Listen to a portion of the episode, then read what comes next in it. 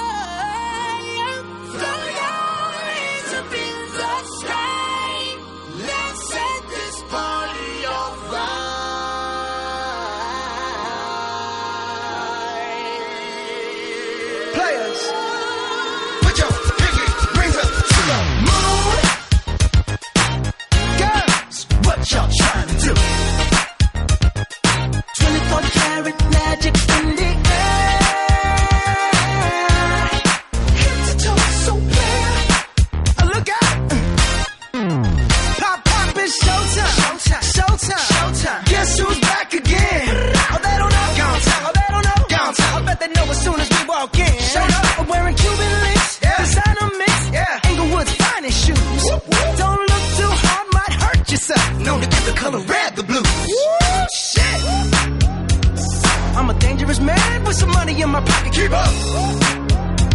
So many pretty girls around me and they're waking up the rocket. Keep up. Why you mad? Fix your face. Ain't my fault they all be jacking. Keep up. Players only. Come on, put your pinky rings up to the moon. Girls, what y'all trying to do?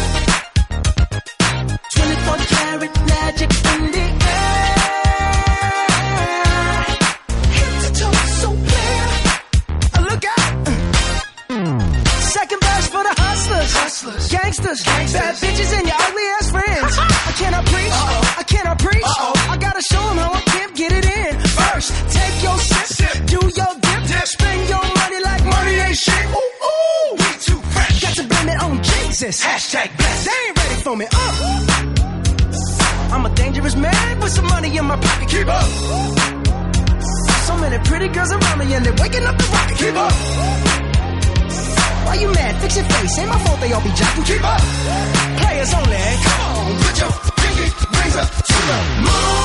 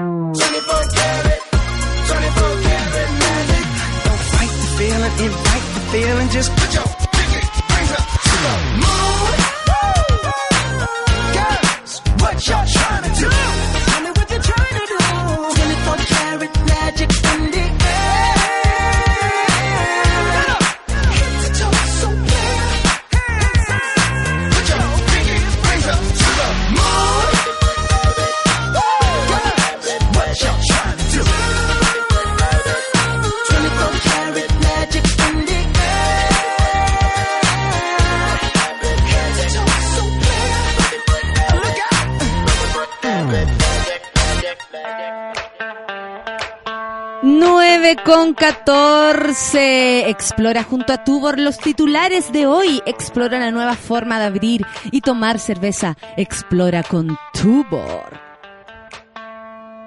Esa. Vamos a empezar con eh, importantes noticias. No sin antes, quiero saludar a mi amigo Micho y a mi amiga Valentina que me están escuchando desde, eh, desde Buin. Eh, oh, y con Arbor, eso, y con el Inti. Un saludo para Arbor y para Inti que me están escuchando. Son dos pequeños eh, amigos que tenemos y que cuidaremos para siempre. Eh, y ojalá les podamos dejar un mejor mundo. Para eso estamos haciendo todo esto, queridos Inti y Arbor. Y mis amigos Micho y Valentina que me están escuchando. Qué lindo, porque están en Buin y, y, están juntitos. Anoche hicieron pijama party con, con el Inti, con el Arbor. Hoy día también me toca a mis sobrinos. Me toca sobrinos hoy día, me toca sobrinos. Con este calor, pero da igual, nos vamos a cerrar un cine. Creo que vamos a ir a ver Coco.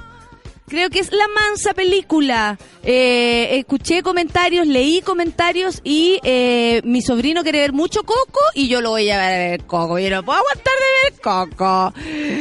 Ay, sigamos entonces. Eh, Comando de Guille concreta primeros cambios, potencias jóvenes y mujeres. Bueno, están pasando cosas, ¿no? Con toda esta situación. Eh, eh, hay, hay preguntas que uno no se puede dejar de hacer y la verdad es que ahora empieza a suceder que uno em, no es que uno diga, bueno, no voy a votar, me quiero ir para la casa, pero igual empezamos a, ver como estos arreglines eh, entre cada uno de los candidatos, junto con otros candidatos, empieza a ser casi que grosero. A mí, por ejemplo, en lo personal, y esto yo ayer lo puse en las redes sociales y no recibí tanto odio, al contrario, el votante de Piñera al parecer también lo reflexiona. ¿Por qué no? Si hay gente decente ahí también por supuesto. Eh, y eh, a mí me hace ruido la, la ¿cómo se llama? La, la, el acercamiento tan rápido de José Antonio Cast eh, y Sebastián Piñera, pero en lo personal me hace ruido por el votante de Sebastián Piñera, porque yo no, eh, no podría descartar que estos dos personajes se unan eh, por lo que sea, eh, eh, o sea, como que ahí la verdad yo no voy a empezar a juzgar dignidades, ¿no? no creo que sea el, el, el, foco porque es algo que le compete a esas dos personas y a pesar de, de todo llama mucho la atención de que el candidato Piñera, imputado, ustedes saben, el candidato Piñera sin ningún asco se acerque a quien ha, ha sido el más violento de la campaña eh, para sus propuestas, por supuesto, eh, como José Antonio Cast. Em, yo creo que mucho tiempo eh, que no habíamos visto salir del closet al, al, al, al fascista más conservador y, y más... Más cruel conservador, porque una cosa es que yo piense que es mejor vivir de cierto modo y elijo esa forma de vivir, ordenado, si quieren me caso, si quieren tengo hijos, pareja única, monogamia, lo que ustedes decidan, iglesia los domingos, me parece que todo eso está ahí, ¿no? Para elegirlo, para hacerlo si uno quiere, si no quiere, pero otra cosa muy distinta es hablar de enfermedad cuando se trata de transexualidad, de homosexualidad, cuando eh, un candidato como Cass también miente mintió, creo, al decir que ellos no iban a, prestarle ayuda a Piñera es, eh, sin poner condiciones. Y, resulta que ahora pareciera que no hay condiciones. Y se acerca rápidamente, se acercan rápidamente. Yo siento que José Antonio Cas se le está metiendo a Piñera eh, incluso hasta por debajo de la axila. O sea, si hay alguien que se merecerá un empujón, yo creo que va a ser él. Eh, porque de verdad no sé si es tan positivo y lo digo en serio, por el votante decente de Piñera, que cree en otras cosas que tal vez nosotros no, que ha vivido de otra manera y tal vez nosotros no podemos llegar ahí, ¿no? A, comprenderlo. Pero ¿qué le pasa al, al, al, ciudadano que elige votar por Piñera por razones, por ejemplo, de ya de mercado, entiendo, em, de, de, la, de, de, lo conservador que puede llegar a ser, esta como liberal, comillas, y toda esta situación? Puede ser, eh, pero de verdad una persona que vota por Piñera se siente tan cerca de una de, de cast? Es una pregunta nomás que yo me hago y, y también empiezo a pensar qué ocurre con Guillermo. Porque yo de verdad siento, y esto lo digo a modo de brujería, eh, que, eh, que el Frente Amplio no va a ser un llamado generalizado a votar por Guillermo. Yo lo siento así. Yo siento que eso no va a suceder básicamente porque sería eh, súper extraño. Eh, entendería que dijeran, hey, todos contra Piñera, cada uno sabrá lo que hace, pero de ahí a que el Frente Amplio, esta es mi opinión, puede ser que me equivoque y si me equivoco lo sabremos y lo comentaremos también. Eh, eh, que, que, que, hagan un llamado así tan deliberado como, como cambiarse de calzones, ¿cachai? Entonces, ahí uno empieza a ver esos acercamientos, por ejemplo, tan rápido como una parte de la DC demuestra su adhesión a Guillermo, entendiendo que la DC ha sido una, un, un un, un punto de inflexión súper grande del gobierno de Michelle Bachelet. O sea, yo diría que uno de los grandes boicoteadores del gobierno de Michelle Bachelet, más allá de su propio hijo y la nuera, es la DC. O sea, eh, eh, ¿qué pasó con Burgos? Él fue ministro del Interior y, y, básicamente interiormente está dejando la cagada porque él no estaba de acuerdo con nada de lo que se imponía y parecía estar más atornillando al revés que apañando a la presidenta. Entonces, se, se vería súper raro que personas como que dijeron que nunca votarían por Guillet, a propósito de Meo, que lo trató de traficante, eh, y, eh, y como olvidarlo, lo dijo, traficante, el que tenía conexión con traficante. es grave son acusaciones graves, eh, después aparezcan al lado tan rápidamente. O sea, a mí me parece que eso es eh, de juzgar del lado que sea. ¿Sabe? Eh, eh, eso es lo que siento. Eh, ¿Cómo habría sido el escenario si hubiésemos estado con eh, solo Beatriz Sánchez, por ejemplo, desde este costado y en contra de Piñera y así hubiese sido la, la, la, mm, la segunda vuelta? También habría sido extraño que de pronto aparecieran eh, y el Frente Amplio eh, chupándose los cuerpos en una, en, en, no sé, en Plaza Italia. Habría sido raro. Entonces, eh, yo creo que los, eh, y digo creo porque quién soy yo, ¿no? Pero yo creo que los candidatos, quienes lo rodean, el mismo Frente Amplio, eh, la misma gente decente de derecha, eh, el momento de cuidar este tipo de cosas, que hasta los acuerdos pueden ser que uno diga, ¿sabéis qué? No voy a votar. No quiero ver esa persona cerca de mi candidato.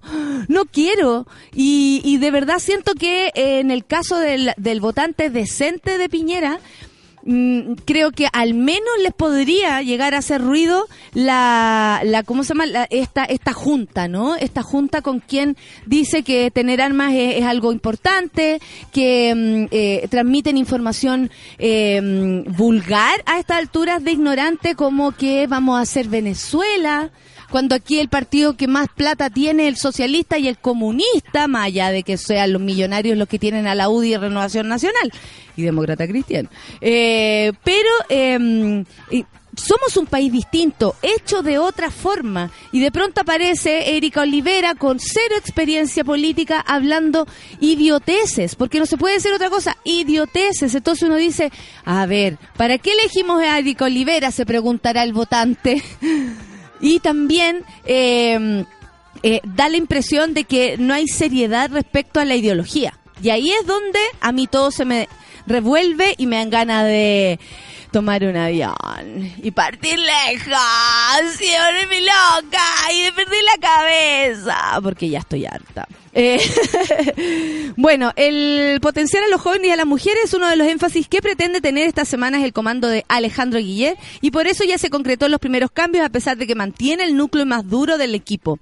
Eh, bueno, el nuevo coordinador Álvaro Lizalde agradeció la confianza y se refirió al desafío de incorporar el Frente Amplio, señalando que ese sector debe separar el apoyo político electoral para que gane un candidato del progresismo, o sea, todos contra el Guiña, digamos, de la posibilidad de conformar gobiernos juntos a propósito de las definiciones frente amplistas de instalarse como, o, como una oposición. Bueno, hoy día también comentaban analistas políticos que todavía se andan dando vuelta en círculo entendiendo este nuevo fenómeno, ¿no? Que cómo lo hicieron, que qué onda el Frente Amplio, cómo hizo todo esto, no lo puedo creer. Eh, ayer decía muy ciertamente un periodista que me gustó escuchar, y que de verdad es como responder a lo, a lo concreto, ¿no? A lo que vemos. Eh, una periodista decía con mucho con, aire de ninguneo que, bueno, ustedes saben, el Frente Amplio hace esta consulta como ciudadana, ¿no? Como, ah, como que choro, que le, que le pregunten a la gente lo que opina. Así que van a tener que hacer esto, bueno, esta forma. Y aparece el periodista, que no sé su nombre, pero le dice, bueno, a ver, nosotros acá ninguneando eh, la forma en cómo el Frente Amplio hace las cosas. Después aparecen los, los, que saben de política, ¿no? Comillas, a enseñarnos cómo hacer. Pero resulta que al Frente Amplio le resultó.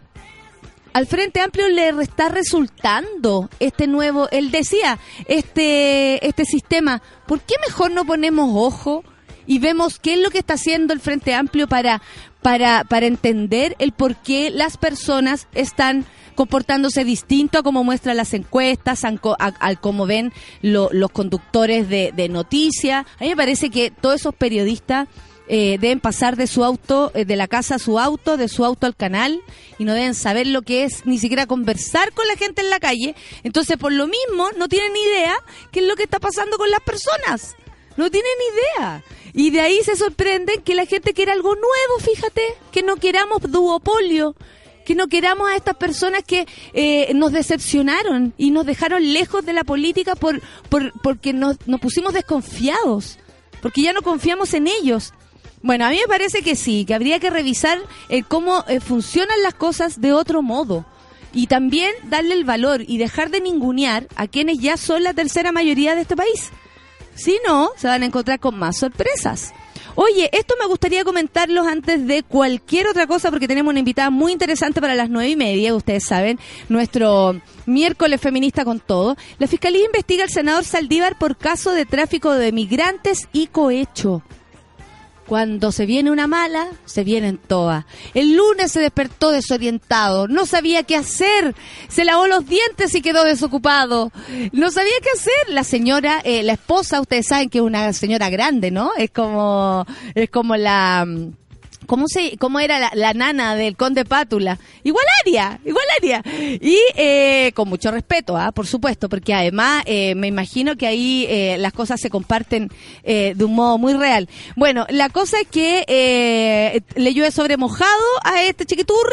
El Ministerio Público está investigando en calidad de imputado al presidente del Senado, Andrés Saldívar por sus vínculos con el empresario Álvaro Jofre Cabezas, quien ingresó con 32 ciudadanos chinos al país entre junio entre el 7 de junio, mi cumpleaños, y el 12 de julio. Según información difundida, la indagatoria se inició el 16 de junio luego de una denuncia de la PDI por inmigrantes que ingresaron al país con visa de turista. Jofre dijo a las autoridades de control migratorio, los chinos eh, del control migratorio, los chinos son sus invitados y proveedores que se alojarán en el Hotel Plaza San Francisco, según los antecedentes del oficio del caso.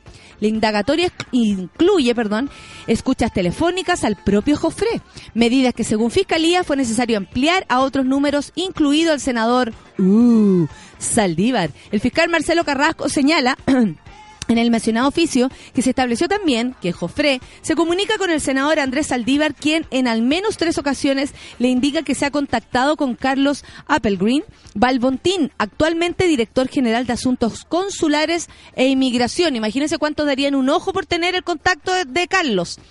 Sí, pues, para revisar la gestión que le encomendó esto, le habría pedido que revisara la situación de las visas gestionadas por el imputado. Oye, ya que te pido unas visas, ¿te acordás que entró un grupo y toda la cuestión? Además, la fiscalía sostiene que Jofre fue visto, eso eso me eso me, me gusta, como que uno se imagina el tiro como la, la, la, fotografía, fue visto el pasado 26 de octubre saliendo del ex Congreso en Santiago, tal como le había anunciado en sus conversaciones con otra de las imputadas, y que luego de salir de Congreso se comunicó con Diego Rivera, al más allá, no mentira, es otro, uno, es uno de acá, ¿no? Funcionario de la planta del Ministerio de Relaciones Exteriores, ostentando el cargo de primer secretario a quien le relató extensamente los detalles de su entrevista con el senador Saldívar, según se determinó en las escuchas. Saldívar alega inocencia. Tras conocerse esta investigación, el aludido cuestionó que la Fiscalía haya realizado gestiones para intervenir su teléfono celular. Eh, yo no creo. Respecto, consulado por su, eh, consultado por su relación con Álvaro Jofré, el que les contaba anteriormente, Saldívar aseguró que le consultó por una importación para efectos de la campaña, se trató de una bolsa, así, no, de unos palos, unas banderas. Ya, respecto a las visas para los ciudadanos chinos, el parlamentario aseguró que no aprobó ninguna visa. ¿Ah? Yo no aprobé nada. ¿Ah?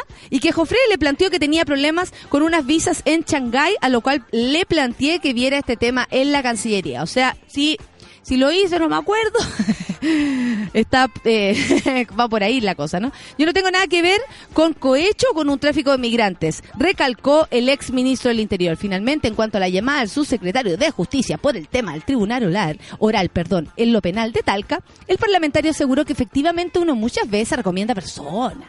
No recomienda, sino que hace presente algunas postulaciones eso es como decir, acuérdate de mi amigo. Pero en ese asunto ni siquiera sé si he nombrado o no se ha nombrado. O sea, si lo hice no me acuerdo y si me acuerdo no lo hice y así sucesivamente. Bastante triste la situación. Me imagino que el gallo está em, tratando de... Eh, de, darse placer solo, porque ya a esta altura eh, le llueve sobre mojado al señor Saldívar, para que vea usted, po. Y él debe de pensar, ¿ah? así cagando en la mañana con el diario, imagínense, el diario más grande que él a esta altura, eh, y con el diario diciendo así como tengo 80 años, ¿para qué ando metido un Yo Debería estar echado para atrás, viajando con la galla, ¿cachai? Eh, disfrutando a mis nietos, eh, bañándome en la piscina, no sé. Yo creo que él igual me lo veo pensando así, porque yo de verdad a mis 80 años metida en esos forros pensaría eso. Me estoy proyectando. Son las 9.30. Eh, tenemos una gran invitada y quiero dejar esto así como el, al aire. Artista denuncia haber sido violada por Nick Carter de Backstreet Boys. ¿Esta es una historia como antigua? Impacto en el rostro. ¿Nick? Así nomás es. Continúan sumándose nombres al escándalo que sacó del mundo del espectáculo norteamericano respecto a los casos de abuso sexual. Esto ya que Melissa Schumann, cantante y actriz norteamericana que formó parte de la banda Dream, acusó a Nick Carter de los Backstreet Boys de haberla violado el 2002. Esto es grave, cuando ella tenía 18 y él 22. Según recorre el sitio, eh, TMZ, Schumann señaló que fue invitada junto a una amiga al departamento del artista. Luego de emborracharse, asegura que Carter comenzó a violarla. En un blog bastante gráfico, la mujer detalló que incluso el cantante la llevó al baño y la, y la forzó a que le, eh, le practicara sexo oral. Esta es una actriz conocida. Además, Melissa aseveró que en reiteradas oportunidades, cantante, perdón, le dijo que no quería tener relaciones ya que estaba guardando su virginidad para el matrimonio. Esa fue la razón que le dio Melissa. O sea, lo que está dejando ya claro que ella no quería. ¿No? Eh, eso es, la, esa es la, eso es lo, lo concreto. Lo de la virginidad yo le habría sacado, ¿no? Por su parte, explicó que después del abuso intentó denunciar a Carter, sin embargo, esto no prosperó debido a que el equipo de abogados del artista era demasiado poderoso y le señalaron que haber hecho eso eh, truncaba su carrera, así que adiós con tu cuerpo. TMZ intentó obtener la declaración del equipo de Carter o del, o del señor mismo, ¿no? Sin embargo, hasta el momento no han tenido respuesta. Si te he visto, no me acuerdo, no quiero responder. Son las 9.32, vamos a escuchar música porque ya se acerca el femenino mismo, que es lo que queremos hacer esta mañana. ¿Acaso quieres venir a este país? Es una buena pregunta. Café con Atenzuela.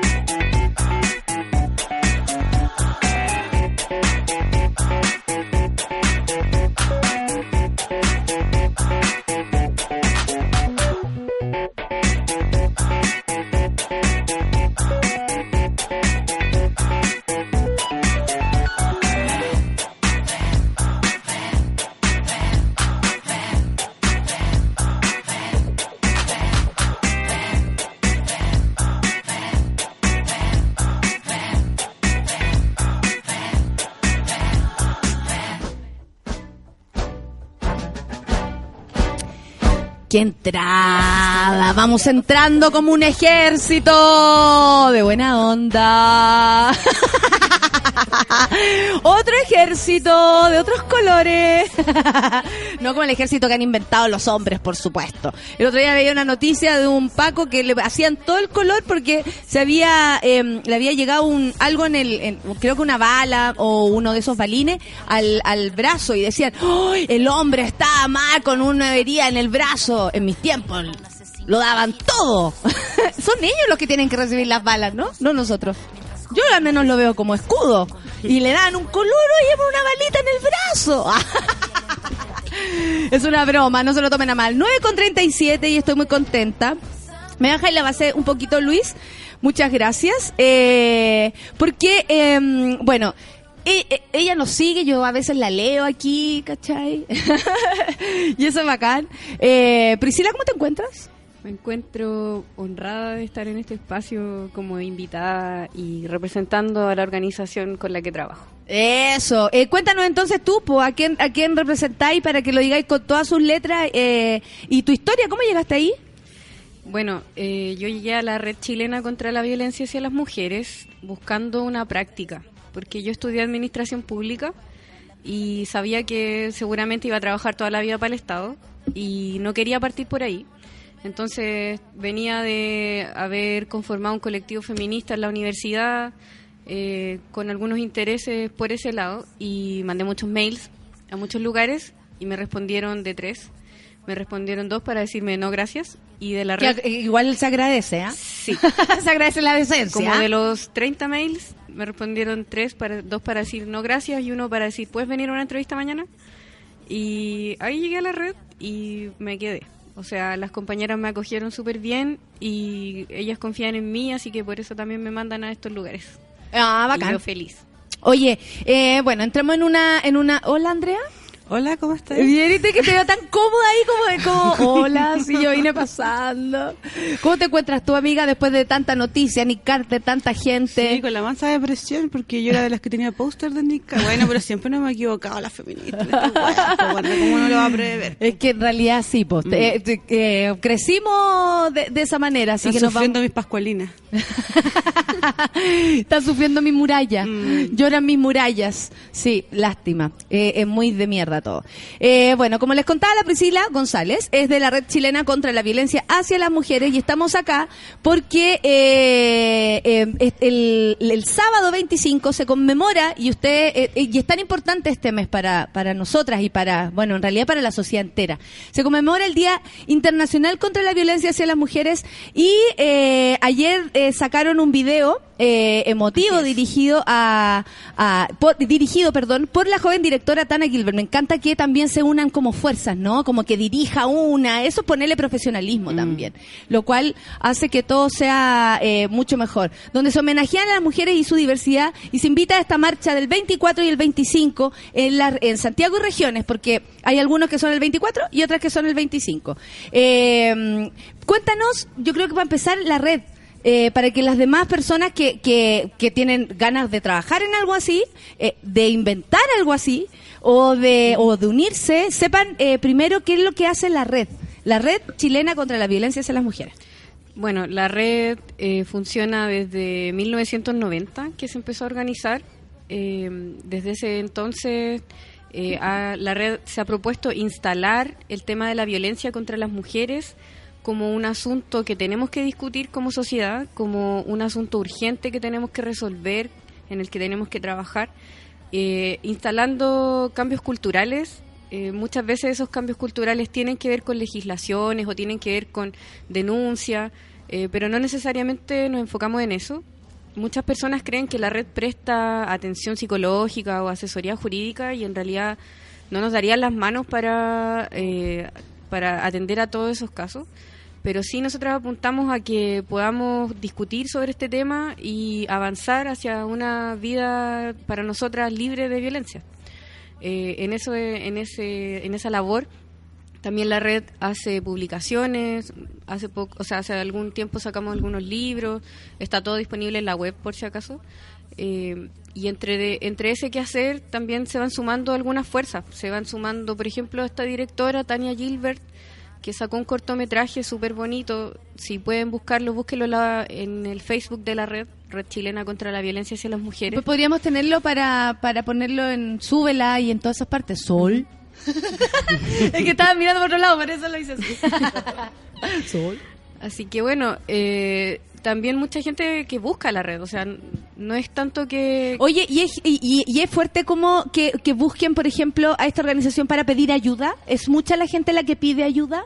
Sí, sí. Nosotras tenemos nuestros canales que son el, el Facebook, el Twitter, el correo electrónico y bastante, bastantes situaciones que llegan contando eh, qué pueden hacer y bueno, finalmente nosotras los deri- las derivamos nomás porque no, no nos podríamos hacer cargo de todo, cómo podríamos atender a unas y a otras no. Eh, muchas veces llegan buscando solamente una palabra de aliento, como dale, bueno, dale, denuncia. Eh, Y hay muchas personas, al menos a mí me pasa, que me escriben, no sé si te pasa a ti, André, que es como, ¿cómo ayudo a una persona que Sí. veo en problemas? También hay muchas personas tomando conciencia desde, el, desde la observación de estos casos. Y creo Claro. que eso también es bueno porque es una conciencia como generalizada. La víctima, el victimario están súper claros, pero resulta que hay un público que a veces eh, los vecinos, los papás que ven diferencia en sus hijas, en sus hijos, eh, se preocupan y no saben cómo intervenir. Porque es un tema complicado, po. Sí, po. André. A mí me gustaría preguntarle, o sea, a mí igual me llegan esos comentarios, o sea, eso, eso, y yo igual trato de hacer la mayor derivación posible, pero a veces uno igual no tiene como, Herramientas. sí, pues como, como ayudar más que algún tipo de pa- la palabra, como, no sé, ni siquiera es un consuelo, porque en verdad las palabras a veces tampoco alcanzan para el nivel de violencia en que, vive, en que vivimos las mujeres, ¿cachai? Pero a mí me gustaría más bien que conversáramos de cómo funciona la red, cómo es trabajar en red. Eh, me parece que eso es una, es una figura importante para el feminismo. el trabajo en red no es fácil. Pues, Primero porque muchas veces esto depende de las voluntades de las mujeres, de su trabajo voluntario, de, mm, no sé, de que tengamos ciertas condiciones como para poder dedicar parte de nuestro tiempo a esto.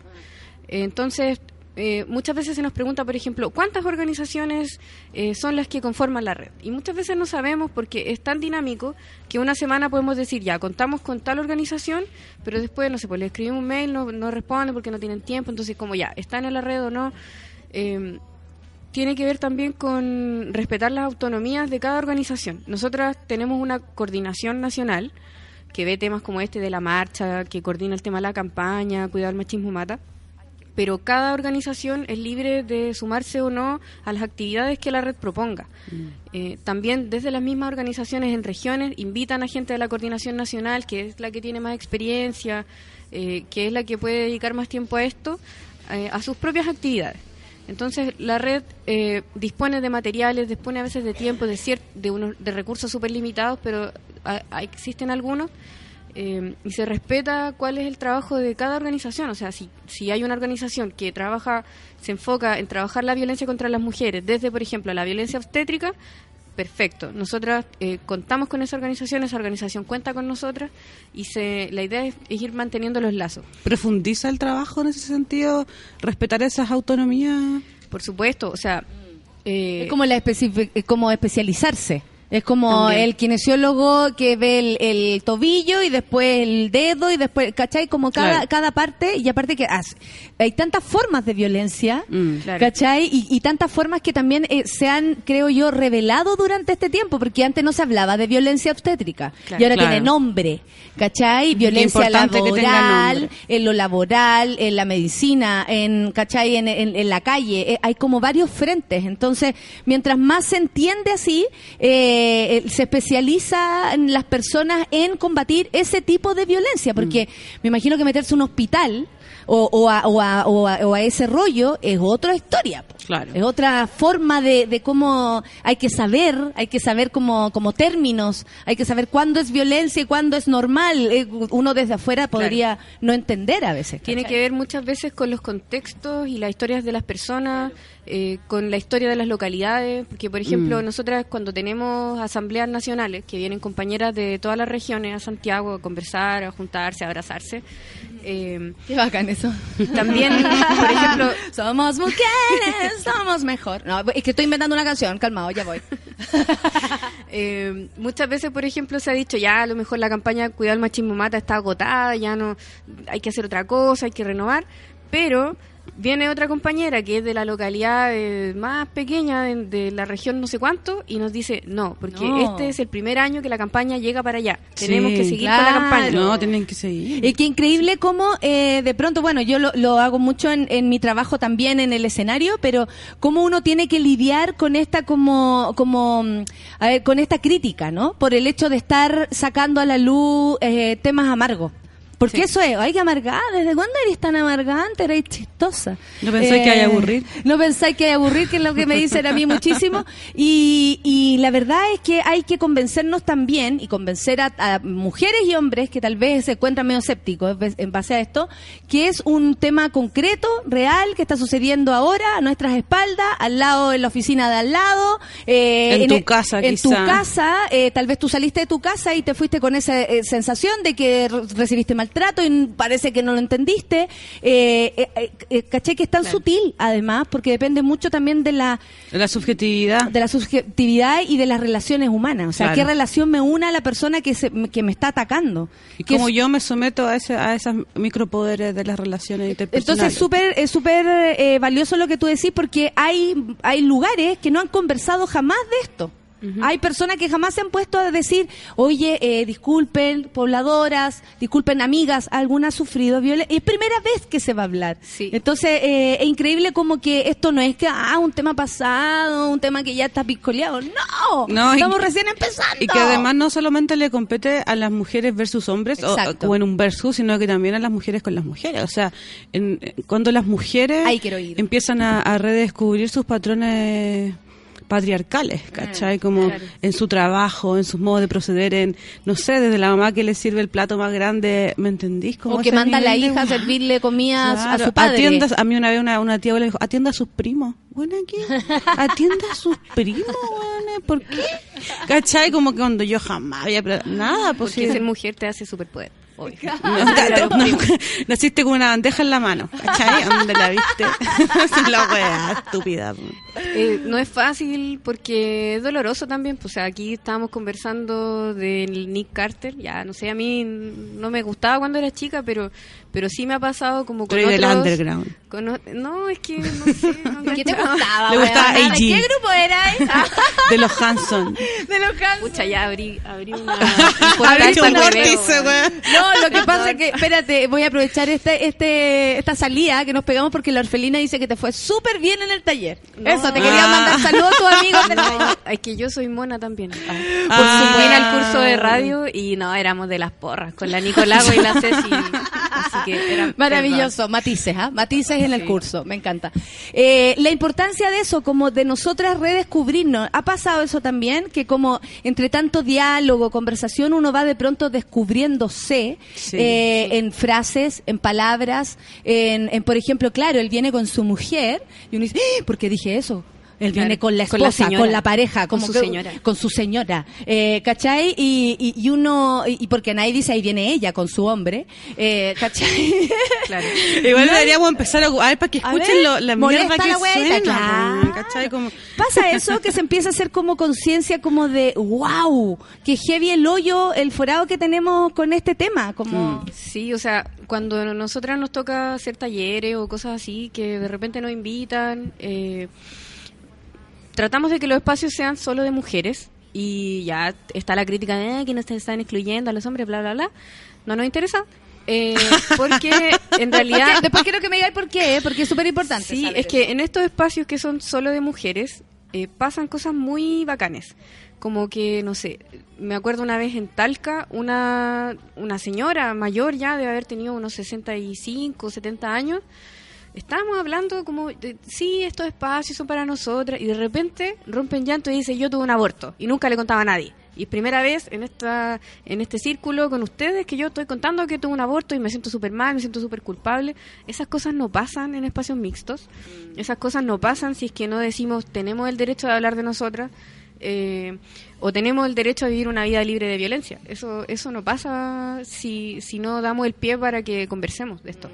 Oye, ¿cuál es la mirada tuya? O, o no sé si no- uno puede hablar de la red completa, como que uno puede representar una red completa, pero con respecto a, a los hombres, como que se están reuniendo en torno al feminismo. Me, me refiero como a estas asambleas de varones antipatriarcales o, o las cosas que han pasado, por ejemplo, no sé, pues con, con Me llamo Sebastián o con Planeta No, que después vamos a, a ahondar más, con, pero con el fondo con esa con estos hombres que quieren representar un movimiento feminista o que tienen voz. Claro, porque uno podría verlo desde afuera, la mamá de ese niño, de pensar qué bueno que a, a mi hijo se le ocurrió eh, apoyar, Claro. que, eh, o a una amiga dirán, pucha, qué bacán, necesitamos el apoyo de los amigos, pero el por qué un hombre no puede representar una un- una, Una un- lucha. una lucha como esta eh, es una conversación súper interesante también, porque no es que los queramos dejar afuera.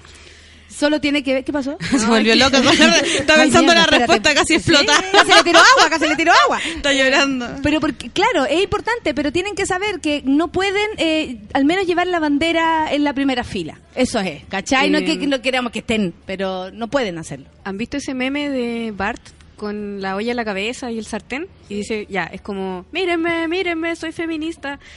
Ya, Ah, para ti es como eso. A mí me pasa un poco eso. Yay, me encanta igual que sea radical en su posición. Es que ya, miren, u- los, los gallos, los gallos pueden hacer lo que quieran, ¿cierto? Tienen todos los espacios, tienen, Mm. tienen todas las voces, está todo de su lado.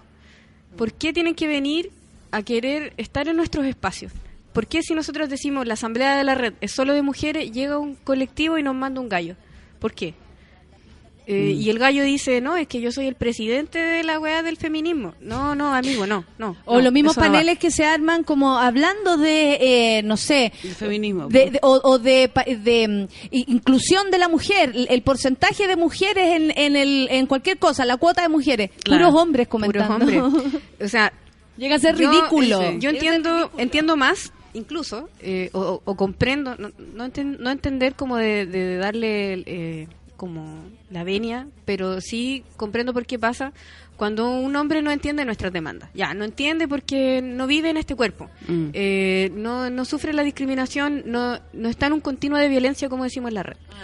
Eh, pero me cuesta más entender cuando se supone que el gallo es feminista y va y quiere invadir nuestro espacio, en vez de en el, el espacio en el que él está, Aportar. que puede ser, no sé, la política, que puede ser desde su posición de privilegio O sea, como hombre, desde, desde, desde ahí su posición de hombre ya es un lugar positivo para aportar. Claro. ¿Cachai? No tiene para qué meterse en una organización. Sí. Ya como hombre, opinando en una mesa, que el acoso sexual en la calle es decirle a una mujer y pasar por su espacio radiante y y decirle una grosería, que un hombre lo diga en una mesa, Mm. eh, desde su espacio como de beneficio, que sale a la calle y no le pasa nada, ya es un aporte. Entonces, Mm, claro, venir a meterse a la organización o a la que sea con la actitud, oye, aquí yo les vengo a contar cómo se Ahora yo hacen les estas explico. cosas. Ahora yo les explico. No es ni positivo ni para Mm. la organización, ni para el feminismo, ni para este mismo fulano. Mm. O sea,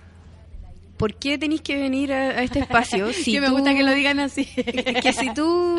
si- honesto, honesto, honesto. ¿Por si a ti te escuchan más, si a ti te escuchan más como hombre, ¿por qué no cedís tu palabra para que hablen las compañeras? ¿Por qué no decís, Mm. por, por qué no Ahora que tengo su atención, Claro, ahora va a hablar mi amiga. Claro, Esa. Esa esa es buena. un verdadero aporte para nosotras. Claro. Pero no que no que vayáis al frente de la marcha con el lienzo y no sé qué. O quizás No, en este no momento sé. no, pues quizás en un futuro así más lejano cuando las mujeres podamos ser un poco más escuchadas en la como en la horizontalidad, eh, el aporte de un gallo puede ser determinante para ciertas Cuando cosas, la pero en este credibilidad también se lo tome, Claro, porque pues. porque es súper importante eh, eh, y bueno lo dice lo dice Simón de Beauvoir, yo leí algo, ¿ah? Villota, atención, que no escribió Eh, nada ayer, sino que hace unos cuantos años atrás. que lo escribió ayer, claro, nos Claro. contó, nos llamó en el WhatsApp, Lo mandó por el nuestro WhatsApp WhatsApp que se llama Simón de Beauvoir, dice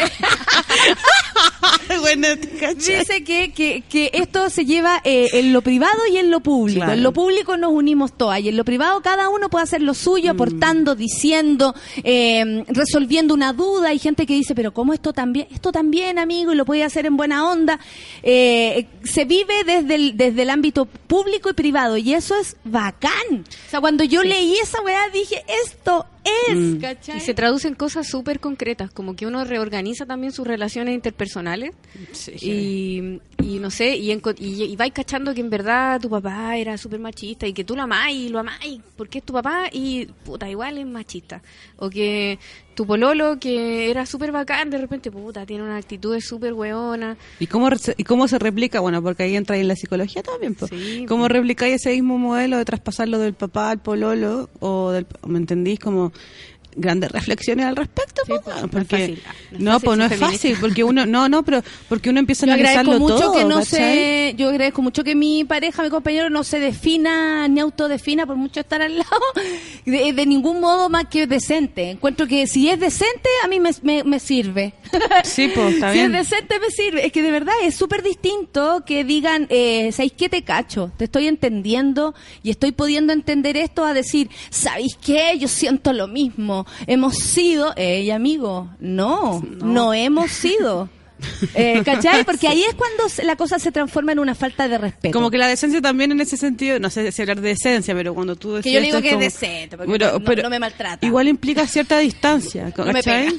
como un respeto de a tu espacio, ¿cachai? Y, de- A y tu forma y a de tus pensar. luchas Mm. también, que son tus luchas y él te acompaña. Igual tú tenías esa suerte de tener esta persona que te acompaña en todas las weas que vos querés, pues, ¿cachai? Pero a la mayoría de las mujeres, querida es un amiga, proceso. Sí, pues, y no Sí. es nada así. Entonces, eh, hay que pensar un poco en cómo eh, invitar a estas mujeres a que se abran sus propios espacios para poder marcar sus límites y decir, ya, usted está aquí, amigo, hasta aquí, ¿cachai? No más adentro de esto, o sea, ya te dejo entrar adentro de mi cama, no te puedo dejar entrar adentro de mi cabeza, ¿cachai? Es como demasiado, ¿no?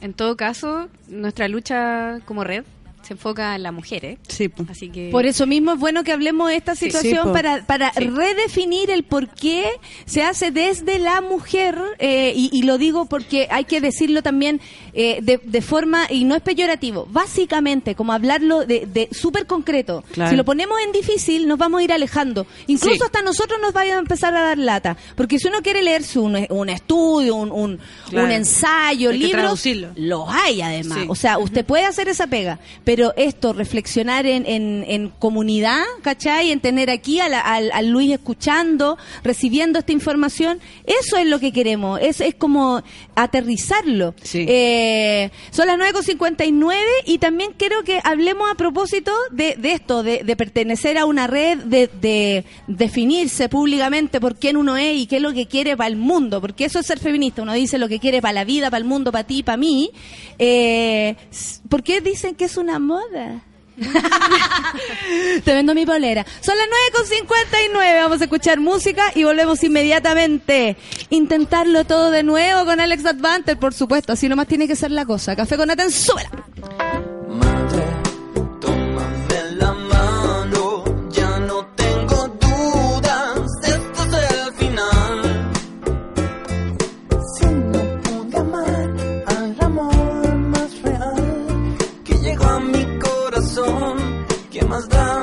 Lo que pueda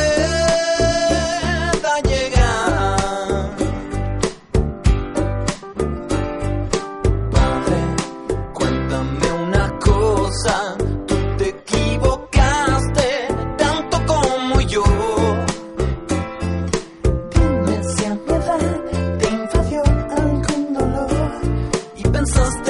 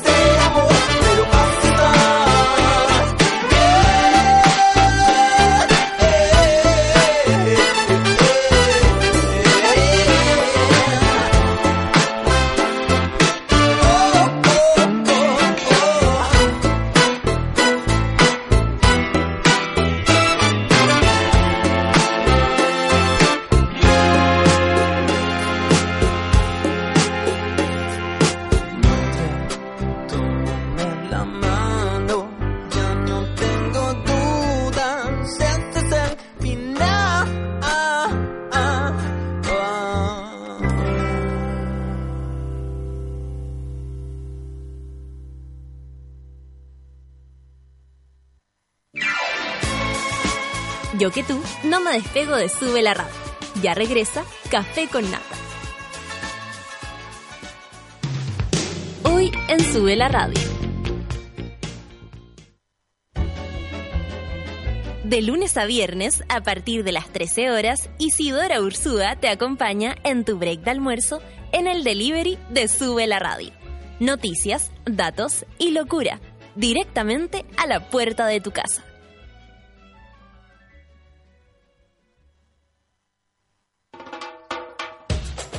Tenemos un lado poco OCDE y en No es nada la feria saben perfecto cómo explotarlo. Actualidad, humor, música y espíritu de señora. A las 3 de la tarde por Sube la Radio.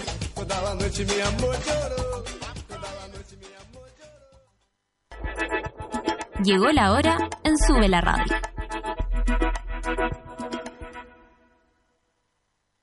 Diez de la mañana, con cinco minutos. Sigue Café con Nata en Sube la Radio.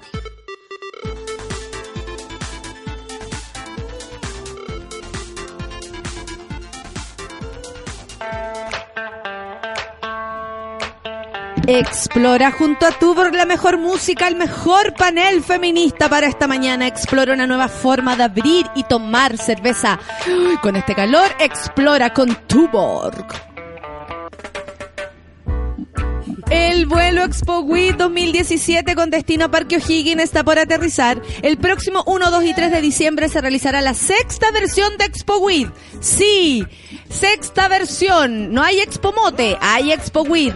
Conferencias, diferentes zonas y más de 100 expositores te esperarán con ofertas irrepetibles, lo último en cultivo, nuevas tecnologías y más. Shows en vivo, portavoz, Bronco Yote. Ellos están el viernes, ¿ah? Moral Distraída y Movimiento Original. Estarán este año en el Nirvana Stage. Asegura tu asiento en la Feria del Cáñamo de América. Tickets en venta a través de Ticket Pro Chile. Estamos con mi querida Priscila González de la Red Chilena contra la Violencia hacia las Mujeres en nuestro panel feminista y además con mi querida eh, Andrea Ocampo, quien, eh, bueno, las dos tienen que decir cosas que no se nos pueden olvidar y luego seguimos con el tema, pero está bueno que recordemos esas dos cosas que las dos me quieren decir y me dijeron, no se me puede ir esta wey. Que vaya Priscila primero. Vayan, vamos Priscila. Ya, es que si vine para acá es posiconear. Entonces, Ah, sí, nomás. hay que. Quiero recordarle a todos los monos y monas ah, que mm, actualmente hay un proceso en contra del alcalde de Cabrero, Mario Yerke, por violencia intrafamiliar. Actual alcalde, Actual él alcalde. sigue en, en en ejercicio. Sí, sí. Eh, sobre, co- so- eh, por violencia intrafamiliar contra su expareja Diana. Eh, y el proceso ha sido muy irregular porque sabrán ustedes que para denunciar por BIF muchas veces hay que ir a constatar lesiones. ¿Y dónde vamos a constatar lesiones? A un servicio de salud. Eh, muchas veces ese servicio de salud depende de la municipalidad y en este caso así fue. Eh, Diana constató lesiones en el hospital de Los Ángeles y en el CEFAM de Cabrero, en uno de los CEFAM de Cabrero, y ese CEFAM depende de la municipalidad y ese informe no se tomó en cuenta a la hora de dictar el fallo, así que él fue absuelto y continúa ejerciendo su cargo con total impunidad. Así que Mario Yerke está funado. Mario Yerke, pongan harto hashtag Mario Yerke para que le Oye, llegue. eh, po. ¿por qué un alcalde podría eh, pasar tan piola si es un alcalde? O sea, precisamente por su labor, podría ser incluso más eh, notorio esto que está ocurriendo. Claro. Yo creo que tiene que ver ¿Cachai? con la Como que me parece que es todo lo contrario. Como un caso ejemplar de Es un- impunidad, sí, ¿no? Claro, claro. Porque red de poder y la cofradía de los hombres también, pues si entre ellos se protegen, pase lo que ¿Sí o pase. no que pasa mucho eso? Yo me di cuenta también eh, con cuando empiezan a aparecer esto como las acusaciones, las funas eh, y todo esto aparece un- una susceptibilidad masculina muy singular, ¿no? Que empieza a proteger la inocencia por sobre el- la acusación. Cuando me parece que las dos cosas son igual de importantes. Necesitamos enfocarnos en la acusación para resolver si hay culpables o inocentes. Si no, no. O sea, si no ponemos atención, imposible saber si la mujer nos está diciendo la verdad. Mm. Imposible saber si, si la podemos cuidar o no. ¿Cachai?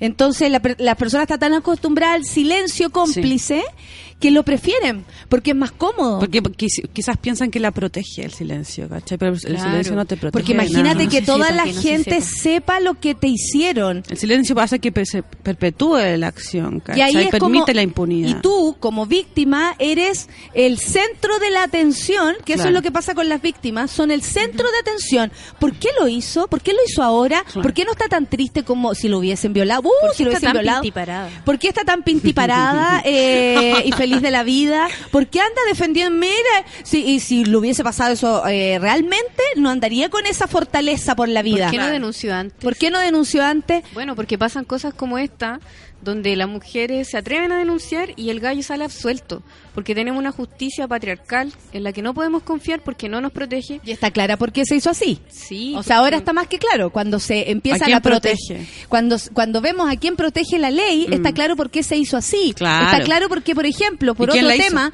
que es muy parecido, que tiene que ver con el abuso eh, abuso sexual, eh, la ley de abuso sexual imprescriptible se está eh, realmente enfocando a eso, Mm. a que ningún abuso sexual a niño a niña prescriba por la importancia que tiene que ver el tiempo también en esto. No es casual que una persona después de 10 años hable. Eh, y piensa tú cómo fueron esos 10 años para esta persona, el tener que co- tomarse todo ese tiempo para hablar, qué sucedió ahí. Entonces, y ahí, ¿qué tenemos? La Iglesia Católica, eh, de acuerdo en no eh, proclamar una ley de abuso imprescriptible. Aquí me lo dijeron quienes llevan esa ley, que es la Iglesia Católica la que no permite que eso sea una realidad. No, y se quedarían Súper sin cura, estoy. Cómplice, cómplice. Bendiciones, vamos Eso es, eso es proteger, eso es proteger a los victimarios. Atención, eso es darle atención particular y, y- y absolutamente eh, eh, de elegancia al, al culpable.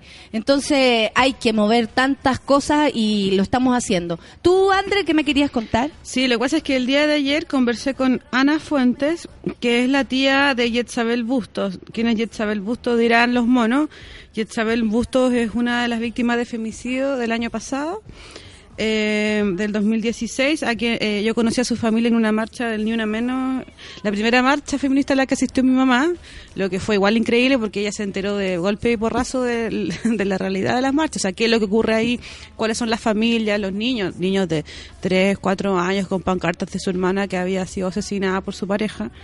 Eh, el día de ayer se comunican conmigo para hacer una invitación que yo quiero hacer extensiva a todos los monos, sobre todo que viven en Renca, que es el lunes 4, a las el, el lunes 4 eh, De diciembre. de diciembre en la tarde, a las 7, eh, se va, en la plaza de Renca se va a hacer una velatón eh, para bueno que conmemora a Yetzabel, pero al mismo tiempo espera del, del juicio oral que se va a re- realizar el 7 de diciembre, en el que todavía la familia no sabe qué es lo que va a pasar. El fiscal está pidiendo cadena perpetua porque el crimen que bueno que termina con la vida de Yetzabel fue con premeditación y alevosía. Eh, Pucha, ¿para qué contarle como a esta hora de la mañana todo lo, todas las- todo lo que ocurrió con ella? Pero desde, desde los golpes, estrangulamiento, en fin, como bolsas de plástico, agua, o sea... estamos hablando de, no estamos hablando de un accidente para para No. ponerlo en, ese contexto no estamos hablando de un accidente estamos hablando de, de algo hecho con, con alevosía con pasión con Sí. rabia con con conciencia absolutamente eh, tranquila y puesta ahí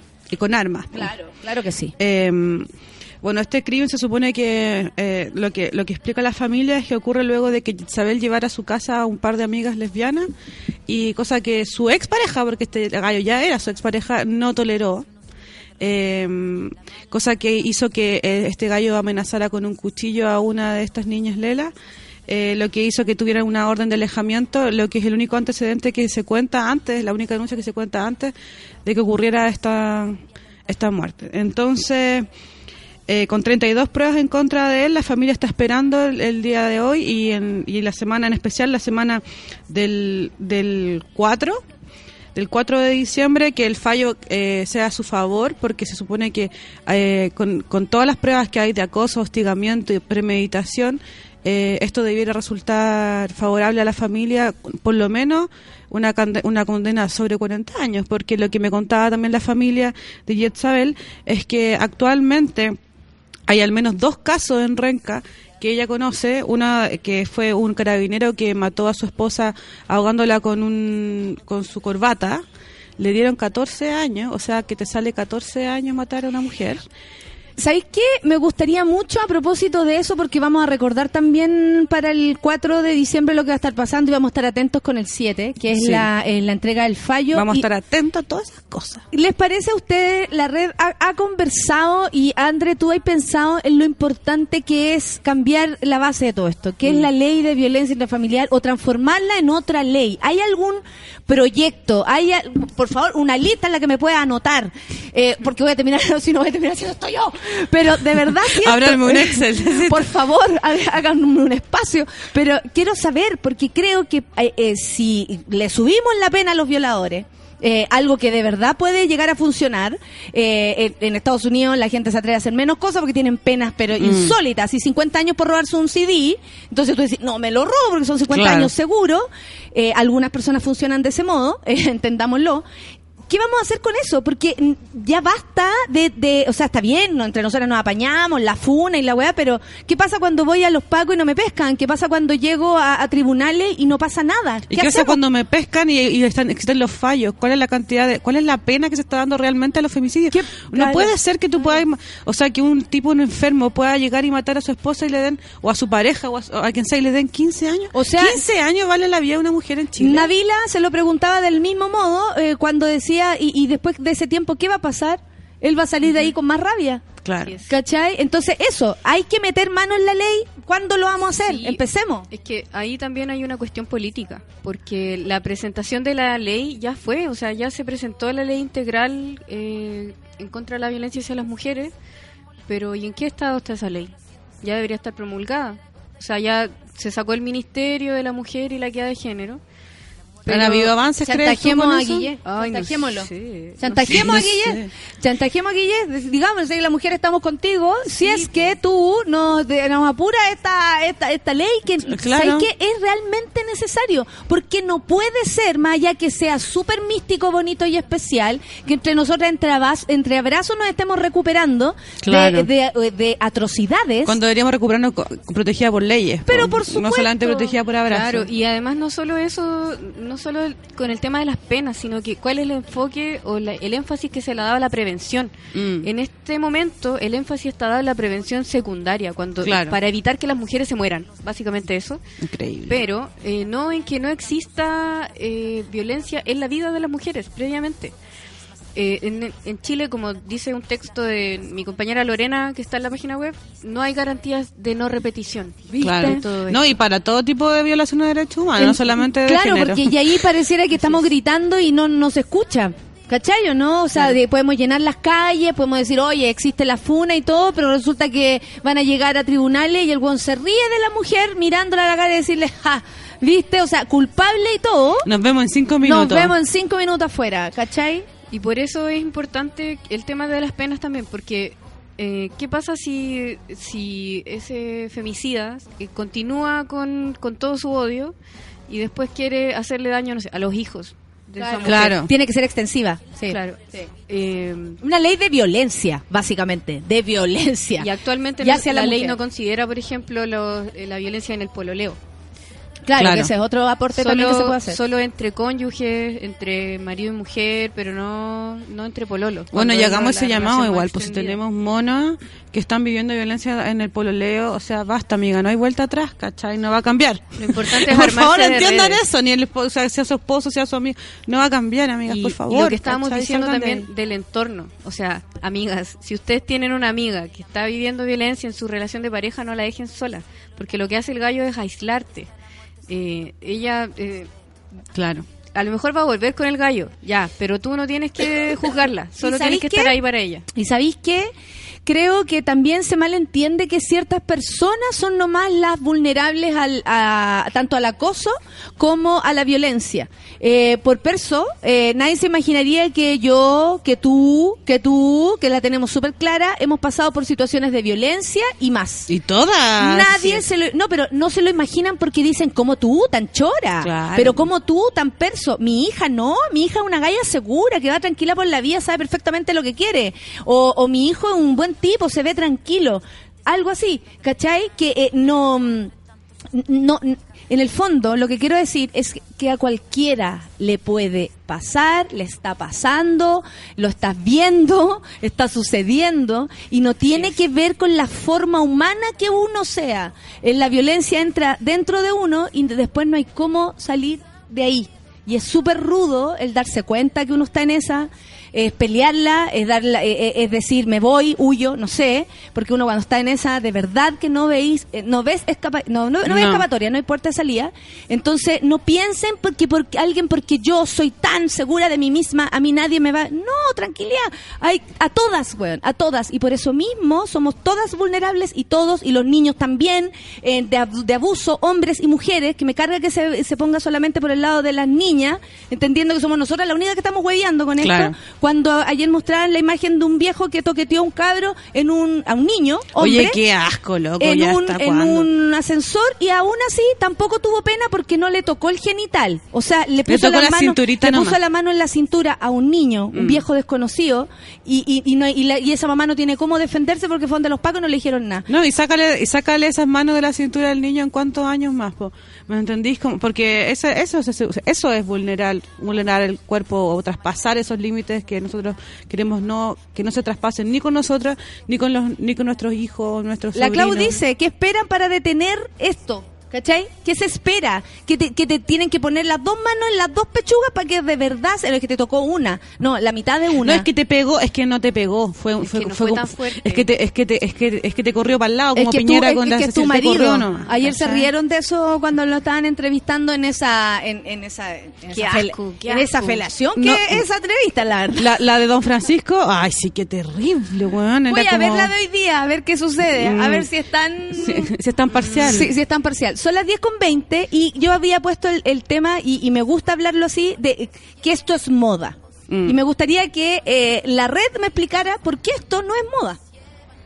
Eh, la verdad, qué bueno que esté de moda. qué bonito que por fin esto esté cuajando, que por fin la lucha de todas nuestras compañeras de años anteriores, o sea, imagínense, la red tiene un año más que yo, 27 años trabajando en este tema. Que por fin estemos hablando y perdiendo el miedo a la palabra feminismo. eh, no sé, no sé si la palabra moda eh, sea la adecuada, pero Yo siento que tiene como el mismo cariz que la palabra feminazi. Es solamente para eh, bajar, Para eh, denostar. para decirnos bájate el pony. Eso nomás. Oye, bájense el pony si no son todas. Oye, bájense el pony si ahora se creen todas fantásticas porque andan luchando, Qué unidas. bacán, qué bacán, amiga. dale. Claro, Como, eh, como dijiste tú misma en el show de Blondie, voy a huellar, voy a huellar, voy a huellar. Así mismo estamos nosotros. La gente se sabe de memoria ya todo. Eso sale, eso sale en el gritona, eh, el gritón en Netflix. Sale También todo vi. ahí, así que eh, está, está absolutamente clarísimo que esto no va a terminar nunca. No, o sea, qué bueno que ya logramos como movimiento de mujeres y feministas instalar eh, el feminismo obligadamente, o sea, ahora les preguntan a los candidatos cuál es su programa a favor de las mujeres, cuál es su, qué opina usted de declararse o no feminista. Me encanta, me encanta. Como que están teniendo sea. que googlear estos gallos. Sí, o sea, ya ponte las pilitas, Pero busquen vamos bien, pensando, eh, vamos reflexionando y haciendo la, la autocrítica. Y ahora que ya instalamos esto, hay que dotarlo de contenido. Hay que seguir, hay que seguir, hay que seguir. Pero es que el igual hay, igual ya hay contenido. O sea, Claro. a lo que yo voy es que hay que hacer una revisión real respecto a la producción cultural que hay en el feminismo, porque, o sea, no es, no es moda precisamente porque ya tenemos una historia, una memoria feminista para atrás importantísima, ¿cachai? Desde la puta, desde la Simón de Beauvoir, si queréis ponerle más atrás, desde Sísifo, no sé, ¿cachai? Podéis volver más atrás, podía hacer ese tipo de investigación, pero hay que leer, hay que leer los reportajes, hay que conversar, Hay que conversar hay que sobre escuchar, todo. o sea, que son distintos modos de, Hay de- que de- de preguntar. participar. Uno no tiene por qué saber Claro, todo y, no se ofenda si alguna vez usted le dice a alguien, ¿qué feminista vas a ser tú si no te has leído a no sé quién? No sirve de nada, weona, no sirve de nada. Léete lo que queráis, léete lo que queráis, la criada, eso, porque esa es la historia de la nana de José Miguel Villauta. Eh, Todas esas cosas eh, yo encuentro que sirven eh, del modo que uno se culturiza, aprende. Y que te hace sentido en tu vida sentido, cotidiana. eh, pero en, en el, en el estricto rigor, una feminista en la fila ba- en la fila del banco, cuando deja pasar a quien, a quien hombre o mujer lo necesita más, Claro. eh, cuando esperáis tu turno tranquilamente, cuando no pasáis por arriba de nadie, Cuando cuando, vaya a tirar también, va a ser feminista y ese también Por es un tema. En Por. En todo la momento. en la casa, en la cama y en la calle, en todos los lados, y eso es súper importante. La marcha. La ¿Qué va a marcha. pasar? ¿A qué hora? ¿Cuándo? Tan, tan, tan. ¿Dónde? ¿Y va a ¿Con haber qué? con qué? ¿Cuál es el outfit de moda feminista 2017? No, ¿Va- para que, para que huevíamos- no? ¿Cuál es en serio, pues. No ¿Con qué gusta ropa hay que ir? ¿Con qué ropita? Con tu mejor polera Se vienen los llores. Con la que compraste en Ripley. ya- La que decía soy feminista. La que mundo es- sale en el mundo Ripley. es female. Eh, bueno, teníamos una dificultad este año que cae sábado, el 25 de noviembre, pero se decidió para algunas ciudades, la- las propias compañeras que se organizan, eh, hacer el- algunas marchas el 24 y otras el 25 y una también en el 28. El Perfecto. 25 es en 13 ciudades, incluyendo Santiago. En Santiago se parte desde Plaza Italia a las 19 horas. El sábado. El o el 24, viernes. el viernes. 24, entonces, desde las 7 de la tarde en Plaza Italia. Sí, ahí después del trabajo, ah, con los compañeros de trabajo, las compañeras, vayan, organícense. Suchelismo. Eh, sí, está, está todo permitido. Eh, La bueno, Sus galletas mágicas. La calle libre, claro. Galletitas mágicas, galletitas mágicas. hay de todo en las marchas. Eh, bueno, entonces están incluyendo en el, en el 24 se, se marcha en Arica, en Antofagasta, en Valparaíso, en Concepción, en Puerto Montt y en, en otras ciudades más. El 25 es la convocatoria está para 16 ciudades, incluyendo La Serena, San Francisco Mostazal, que para mí fue novedad, no me acuerdo si el año pasado estuvieron, Quillota, Chillán, Angol, Temuco. Valdivia, Castro, Coyhaique, Punta Arenas. Y el 28 en Curepto, donde está la Premio Regional de Derechos Humanos organizando ahí eh, Guacolda Saavedra, que la quiero mucho, le mando un besito. Ay, qué lindo nombre, Guacolda. DJ es una Guacolda. señora, pero espectacular, la quiero mucho. Ella me ha enseñado mucho también. Entonces, encanta su nombre. Está, eh, la convocatoria está durante tres días distintos. Lo pueden revisar en nuestras redes sociales. Nosotros Ahí también vamos, a transmitir eso, no se preocupen. Ahí vamos actualizando los lugares porque a veces está la convocatoria pero no está el punto de partida y, ni- o la hora, pero eh, Pregunte. Pregunten. O sea, claro, pregúntenos eh, a través del Twitter o a través Oye, del me llama la atención ahora que dijiste San Francisco Mostazal, ¿cachai? Que eso habla de conciencia y de que da lo mismo si somos 20, 10 o, o 500 mil hueones. San Francisco Mostazal es un lugar pequeño en relación a regiones, a, digamos, Antofagasta, por ejemplo. Hoy en Antofagasta nos vamos a juntar, que es súper distinto decir San Francisco Mostazal, que es un lugar chico. ¿Por qué un lugar chico como ese eh, y valorable de nuestro país dice, vamos, marchemos, porque deben ocurrir ¿Y cosas? cuán po? relevante debe ser que en un lugar pequeño ocurran cosas así? Eso es súper importante y a mí me parece que es la mejor eh, señal de lo que está ocurriendo. O sea, no solamente nos juntamos en la plaza pública, sino que también nos juntamos eh, en grupos chicos, en lugares que a lo mejor no tienen, por ejemplo, oh, en la marcha que ocurrió en San Francisco Mostazal, Claro. nunca se ha sabido, pero ahora están con nosotras. po. Y eso es bacán. Qué Así lindo. es. Sí. Hay que permear todos los lugares, remover todas las conciencias. Con la marcha se logra eso. Esa, para mí, es lo que es la importancia de, de marchar, de salir a la calle, es poner esto precisamente en el lugar de lo público. Sí, sí, sí. sí. Oye, ¿sabéis que muchas personas comentando, porque nuestro público es muy diverso, eh, hablan de lo necesario de una ley de violencia, porque como es un mundo diverso, la violencia se da en pololeos homosexuales, lésbicos, No eh, solamente en el no mundo solamente en el mundo hetero. Se entiende desde acá, desde el lugar que nosotros nos estamos diciendo, porque estamos hablando de la desigualdad de género. Pero si hablamos de violencia, por supuesto que sabemos que eso está en cualquier orden de cosas y en Sí. cualquier gusto que usted tenga para reunirse o juntarse con alguien. Eh, a mí me parecería que sería súper bueno que esa ley misma de violencia también eh, abarcara Esa todo. apertura, obvio. Sí, sí. porque es un mundo distinto, po. Sí, o sea, la violencia machista es una realidad y se imprime mayormente en ciertos cuerpos, como los nuestros de las mujeres, pero también es un- son dinámicas que se dan en, en todas las relaciones porque son relaciones de poder finalmente. Y son mecanismos aprendidos también, cultu- heredados culturalmente. Tú lo viste en tu casa, lo viste en el colegio, lo viste en el trabajo, lo viste Claro, no en te la disco, lo cuenta cómo viste... estás repitiendo un patrón que tú mismo dete- detestabas o te hizo tanto daño. Mira, el Pablo Hunt dice, yo como hombre encuentro que me queda grande autodenominarme feminista. Estoy desconstruyendo mi machismo. Buena. ¿Cachai? Que se empieza de a poco y yo creo que se empieza de a poco y se sigue de a poco. ¿cachai? Como, y también nosotras, no solamente los hombres. Estoy leyendo un libro que se los voy a recomendar a todos los monos y las monas, eh, que se llama Mala Feminista, de Roxane Gay. No sé si ustedes la conocen, bueno, es increíble. No es un texto así como denso ni nada, pero ahí habla de cómo eh, los fallos que tiene el feminismo eh, se le adjudican al feminismo y no a las feministas. Porque las feministas o quienes participamos del feminismo somos seres humanos y por lo tanto también fallamos. Entonces, cada vez que falla algo que tenga que ver con el feminismo, se le culpa al feminismo en vez de culparnos a nosotras. ¿Cachai? Como que, como que el feminismo tuviera errores intrínsecos, cuando en verdad quienes cometemos las fallas somos los seres humanos, sean hombres o seamos, muj- seamos mujeres, porque parece que soy mujer. ¿Sí? ¿Tú creí? Así Parece, me llaman así, super mujer. Oye, me desperté y no tenía pene, así que soy mujer.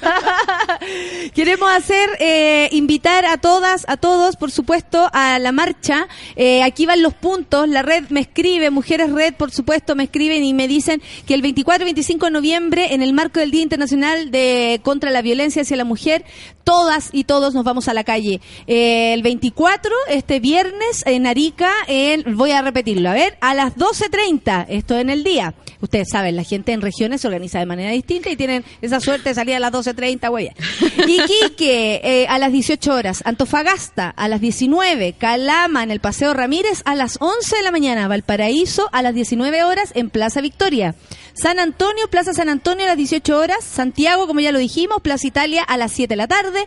En San Bernardo, porque estamos cerca, pero no tanto, en la Plaza de Armas a las 10 horas de la mañana. Talca, Plaza Cienfuegos a las 18 horas. Curicó, Yungay y Merced, ahí justo en esas calles, a las 5 de la tarde.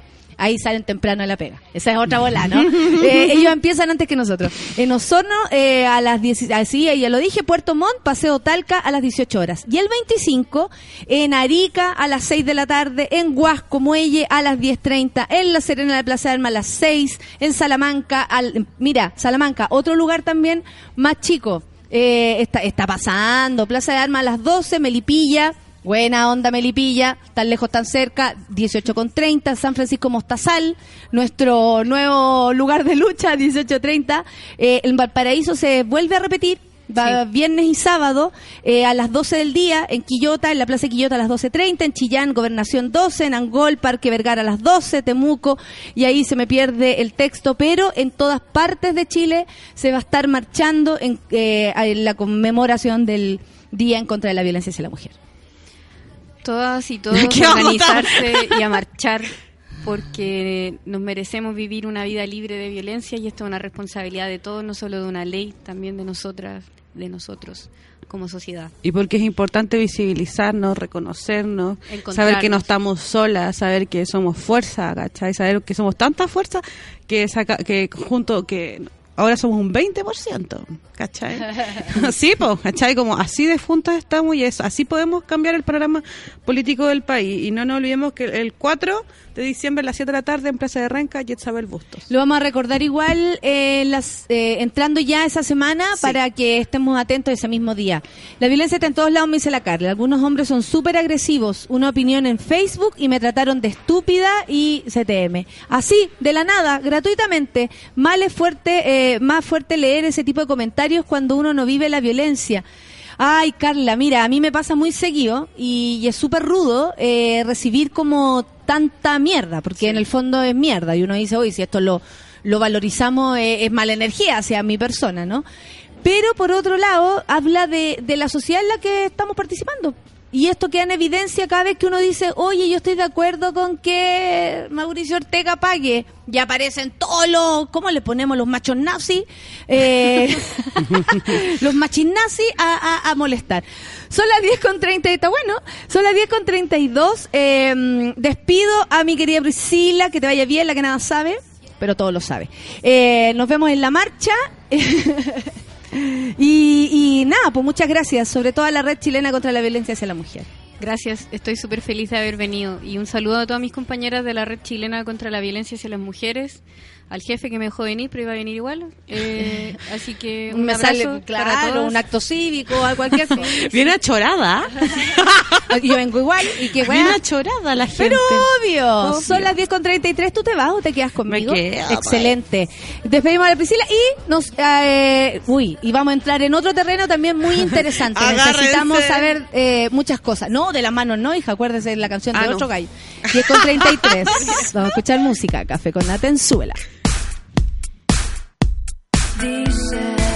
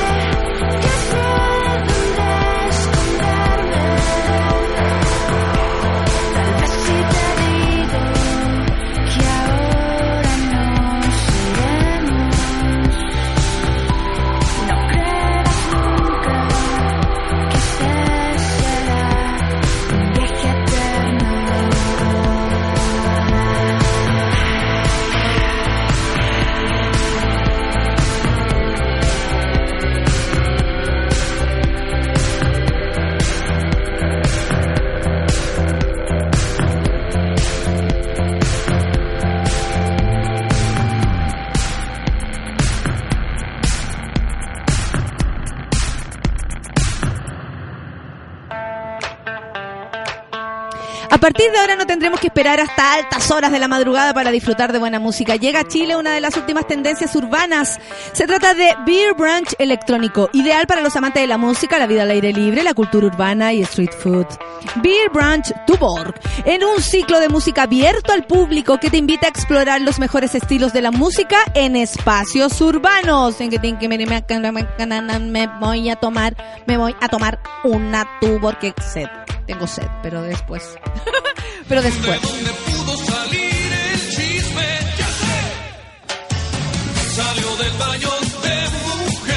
Desde este momento, Natalia Valdebenito te invita a pasar al baño de mujeres. Entra con nosotros y descubre quién es la invitada de hoy. La invitada del día de hoy eh, es mi querida Javiera Tapia. Ella es periodista de música, pronto a hacer un libro que me muero por leer, que ya está casi listo ya. ¿Está listo? Sí, está libro? entregado ya. ¿Y Está cuándo, ¿Y cuándo? ¿Y cuándo? Hoy día sale la portada. Cae la noche. No lo puedo creer. Nunca nadie. Qué nunca nadie, nunca nadie. Qué felicidad, eh, Javi. Primero quería felicitarte por eso.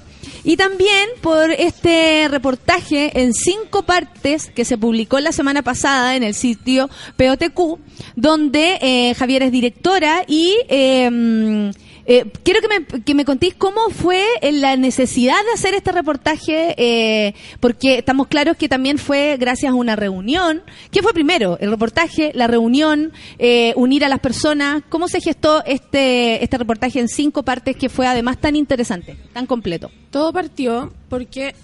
Ay, perdón. Todo partió porque eh, supimos hace mm, más de dos semanas sobre la denuncia de Camila Ollarse en contra de Pablo Galvez. Y eh, me di cuenta que cuando apareció eh, esa denuncia a través de un comunicado de un- la Cooperativa del Amor, que era una organización en la que ellos dos trabajaban. eh, Después quiero que me expliques lo que es eso. Sí. ¿Y bueno. quién es Pablo Gálatas? Porque yo creo que Sí, hay gente que todavía no sabe. Claro, Pablo Galvez es un músico. La vamos a hacer más famosa, querida. Es un músico que eh, lleva mucho tiempo tocando, colaborando con diferentes bandas, más de 10 años por lo menos. Y eh, ahora último estaba desarrollando como... mm, tenía un proyecto solista y además eh, era el guitarrista de Me llamo Sebastián. Ya. Y eh, la cosa es que apareció esta denuncia y a mí me llamó la atención que dentro de los comentarios, porque esto se hizo a través de Facebook, eh, había mucha gente dando a entender que existían más cosas. Entonces, que algo que obviamente yo también podía eh, como Presumir. presumir de, de antemano, ¿cachai? Pero eso me llamó la atención y le mandé un, un mensaje en grupo a mujeres que conozco que trabajan en música, fotógrafas, bailarinas, otras periodistas, mujeres que hacen música. Les escribí les dije que, les mandé un mensaje como, miren, esto está pasando, eh, todas sabemos que amigas nuestras les está pasando esto, a nosotras mismas incluso, juntémonos a conversar porque fue una semana súper violenta, esos días fueron súper violentos, entonces les dije que nos juntáramos a conversar. Nos juntamos un día domingo en la casa de una de ellas, estuvimos entre las 7 de la tarde y las 2 de la mañana, ¿cachai? Conversando, llegaron alrededor de 12 mujeres y ahí salieron muchas más historias. Entonces, eh, yo de antemano les había dicho que quería conversar con ellas porque quería escribir sobre estos temas, pero nunca fui con la idea de escribir sobre eh, otras denuncias ni... eh, habían cosas Tú, que que, yo no tú sabía, querías hacer también el ejercicio como de entender esto. Eso. Como Quería- de comprender por qué son, eh, eh, siempre se entiende o, o- o creímos que eran como casos aislados, Sí. ¿no? Como que, que lástima que justo él, él y ella, oh, qué pena lo que les pasó, o qué pena lo que le pasó a ella porque este señor no sabíamos que era así. Eso. Pero más allá de él, eh, también te diste cuenta que había como, como eh, era generalizado, o sea, eh, eh, casi como una definición de país en, en esa mesa. Sí, claro, porque eh, lo que pasó es que mucha gente pudo, pudo pensar después de este reportaje, de leerlo completo, eh, que esto pasaba en un círculo súper determinado, pero no es así, ¿cachai? De hecho, dentro de los mismos textos hay denuncias que son a personas que no son parte de estos círculos y eso está pasando colado. Aviso Claro. amigos que no pase colado porque ahí hay algo importante, ¿cachai? Entonces, eh, me parece que eh, lo que pasó ese día durante esas conversaciones fueron perfectamente, yo creo, un reflejo de lo que pasa en el país completo, en el mundo completo. En otro y en otra, en una empresa, Sí. en un colegio, Claro. en cualquier em, grupo humano. Claro, ¿Cachai? Entonces, después de que pasó todo esto, tuvimos estas conversaciones, habían algunas que querían decirlo en público y a partir de eso nació la idea de publicarlo. Y no como una crónica ni contar esto nomás, El, sino el que- último capítulo me parece interesante, sobre todo porque nos enseña el, el- el conducto de las cosas. Eh, Se reciben y se leen en este en estas cinco partes. Claro, como tú dices, eh, personas que acusan o cuentan hechos con personas que no son del mismo ámbito, del mismo círculo, digamos, cercano. Y esto, eh, ahí uno dice, esto es generalizado, o sea, pasa aquí y en todos lados. ¿Qué pasó con las denuncias? Porque, ¿qué hiciste tú cuando un periodista se enfrenta a gente que necesita ayuda, primero, eh, que fue para allá precisamente por eso? A juntarse contigo, o sea, eh, como que te sorprendió esta situación. ¿Qué sentiste tú como, eh, bueno, mujer y todo, me lo imagino, pero como periodista, así como, ¿qué hace una periodista con tanta información? Sí, bueno, Cinco reportajes. claro, disclaimer, después, después, después, ¿qué más? ¿Cachai? Porque también es como, ya lo dejamos ahí Sí, y eso sí. puede pasar a mejor vida. Claro. Y después ponemos, hoy vino tan músico, nos hizo tan felices y, se, y, y- y pasó a Pepe, o sea, pasó. ¿cachai? Sí, bueno, ¿Pero primero, ¿Qué haces tú? Primero decir que a los 17 años yo decidí ser periodista de música porque quería ir a conciertos gratis. Y eso se ha transformado en otra cosa, digámoslo. ¿Cachai? Tiene otros costos ahora. Tiene otro, y ¿Cachai? otros intereses también, otras cosas que quiero abordar, por supuesto. Por eso, eh, más, más, más, más piola la, la pregunta. Como, ¿Cómo qué hace una periodista con toda esa Eh, información? Pucha, yo creo que, eh, bueno, de partida cuando empezó a llegar esta información, una obviamente emocionalmente está paloyo, bueno, lo voy a decir así porque no, no encuentro otra manera de escribirlo, pero al mismo tiempo sabéis que no podéis, eh, em, como no podía enfocarte en el fondo en lo que estáis sintiendo tú al escuchar todo eso y eh, yo creo que la, la, forma como más adecuada que encontré yo en este momento como de poder abordarlo es eh, de partida tener mucho respeto por quien me lo está contando y por la confianza de esa persona y que esa persona revise hasta el cansancio el testimonio que ella está dando para, eh, para que quede contenta con lo que se publique, quede conforme y se sienta segura. O sea, no abusar otra vez de esta persona No. al, al escribir cosas que tal vez no apruebe. Claro, cada una de las personas que habló aprobó lo que estaba siendo publicado de su parte, ¿cachai? Creo que eso es súper importante. Y por otro lado, cada uno de los, eh, de los testimonios que hay aquí eh, pueden ser acreditados o con mensaje de texto o con eh, correos electrónicos o con testigos, ¿cachai? Como que todo lo que está publicado en esos cinco reportajes son cosas que se pueden acreditar y además son eh, cosas que yo revisé con una abogada antes de ser publicadas. Ya, cuéntanos eso. ¿Cachai? Sí, cuéntanos eso muy importante. Eso es súper importante porque además a las personas que tal vez leyeron el reportaje y dicen, pero ¿cómo toda esta información? ¿Pero cómo esta ¿Cómo la tira así? ¿Y cuál ¿Cómo la necesidad? ¿Y por qué esa persona da su nombre, pero no dice el nombre del gallo? O, o da el nombre del gallo, pero no dice su nombre. Y ahí es donde eh, tal vez eh, empiezan las suspicacias, ¿no? Claro. Y no se entiende. ¿En serio? Eh, ¿Cómo fue esto con la, con la abogada O sea, en esta situación? Claro, yo estaba, eh, desde el primer momento entendí que esto era como una información súper delicada, ¿cachai? Que eh, no podía llegar y publicarlo así, porque sí, porque estaba mal y hay que publicarlo. ¡ah! No. Entonces, una manera de proteger también a quienes estaban dando ese testimonio, de mi parte como periodista, fue asesorarme con abogados, eh, revisar la ley de prensa, revisar cómo se hacen denuncias de ese tipo en público eh, y que la abogada le revisara los textos antes de ser publicados para que me dijera si eh, había algo malo, ¿cachai? Alguna, de alguna forma proteger algún también, error, algún claro, error, algún si error. no tenía por cómo saber Claro. tampoco cómo se Claro. se, se, se report- o, o se lucía este, este tema Claro, de este modo Claro, ¿cachai? Porque una es periodista de música, no es abogada, ¿cachai? Bueno, las abogadas, por lo que he cachado esta semana, como que al estudiar Derecho sufren mucho menos miedo eh, viviendo en esta sociedad que una mujer común y corriente como nosotras.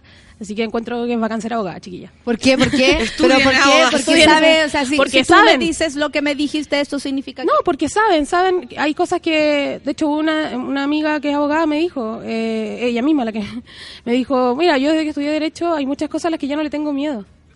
Y es verdad, porque ella sabe cómo funciona como la sociedad desde otra perspectiva, ¿cachai? Oh, qué loco. Es paloyo. Y sabe cómo proceder también. Claro, entonces eh, estos reportajes se hicieron con ese cuidado de, de, de protegerlas también a todas de esa manera y eh, publicando eh, exactamente la coma puesta donde ellas querían que estuviera, ¿cachai? Yo creo que eso es lo principal, porque creo que generalmente los medios de comunicación al abordar este tipo de temas como que revictimizan a las mujeres que están eh, Y o no se hace contando. nada. No, y no se y hace no nada. se hace nada. Solamente se, se, se dice lo que pasó y no se hace nada. Claro. ¿Cuáles fueron los coletazos de esto?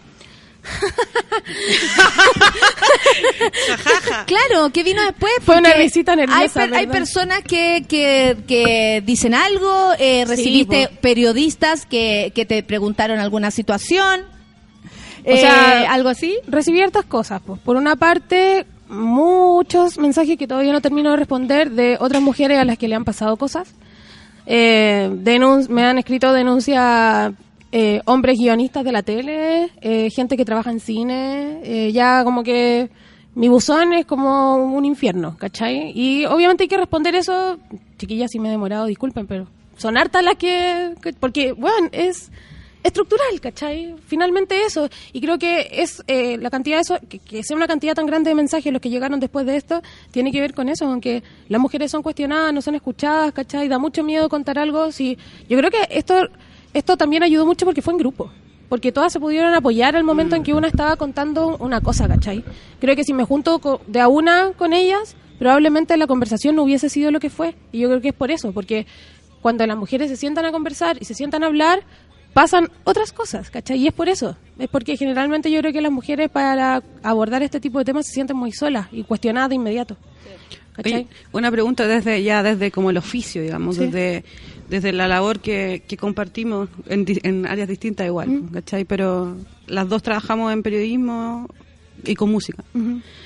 ¿Cuáles, ¿Cuáles son los cuidados que tú tuviste o cuáles son los cuidados que tienes actualmente con respecto a este tipo de, de, de- de denuncias que tú publicas ahí en, en POTQ, pero con respecto al, al trabajo musical? O sea, ¿cuál es, la, ¿cuál es la distancia que tú estableces desde esta denuncia que es extra musical con respecto a lo que ocurre en el, en el ámbito de lo musical? ¿Se pueden, ¿Se pueden distinguir los límites de Para mí ambas? Ya. Para ¿Cómo, mí cómo no. lo veis tú? ¿Cómo lo resolvís? ¿Cómo lo, cómo lo, cómo lo enfrentáis de ahora en adelante? Que ya con ju- en, en, en estos reportajes ¿Sigue ya te escuchando pegaste música? un- Esa fue la pregunta. Seguí escuchando a los Después de este planetas, bajón, ¿no? ¿seguí escuchando Seguí escuchando- música? No, no, no. Pero una vez que uno hace esta denuncia, se pega así como uno indica a personas. Sí. ¿Cómo, ¿Cómo continúa entonces tu labor como periodista musical con respecto a estos artistas? Porque ellos siguen creando, o sea... Sí, ellos siguen creando, pero...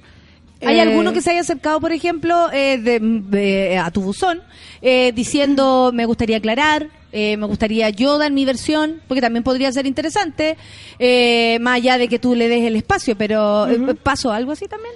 A propósito Eh, de cómo te, te, cómo te enfrentáis a la escena ahora. músicos eh, no no puedo decir quiénes porque me dijeron que fuera privado pero Por supuesto. eh, Pero sí. pero hay gente que se acercó uno para pedir disculpas y otro se acercó para decir que comprendía que esto tenía que hacerse y que estaba bien Eh, y también eh, gente que se acercó como a ofrecer querella y era como perrita imposible como bueno no ¿cachai? A buscar combo. Claro. ¿En serio? Sí. sí.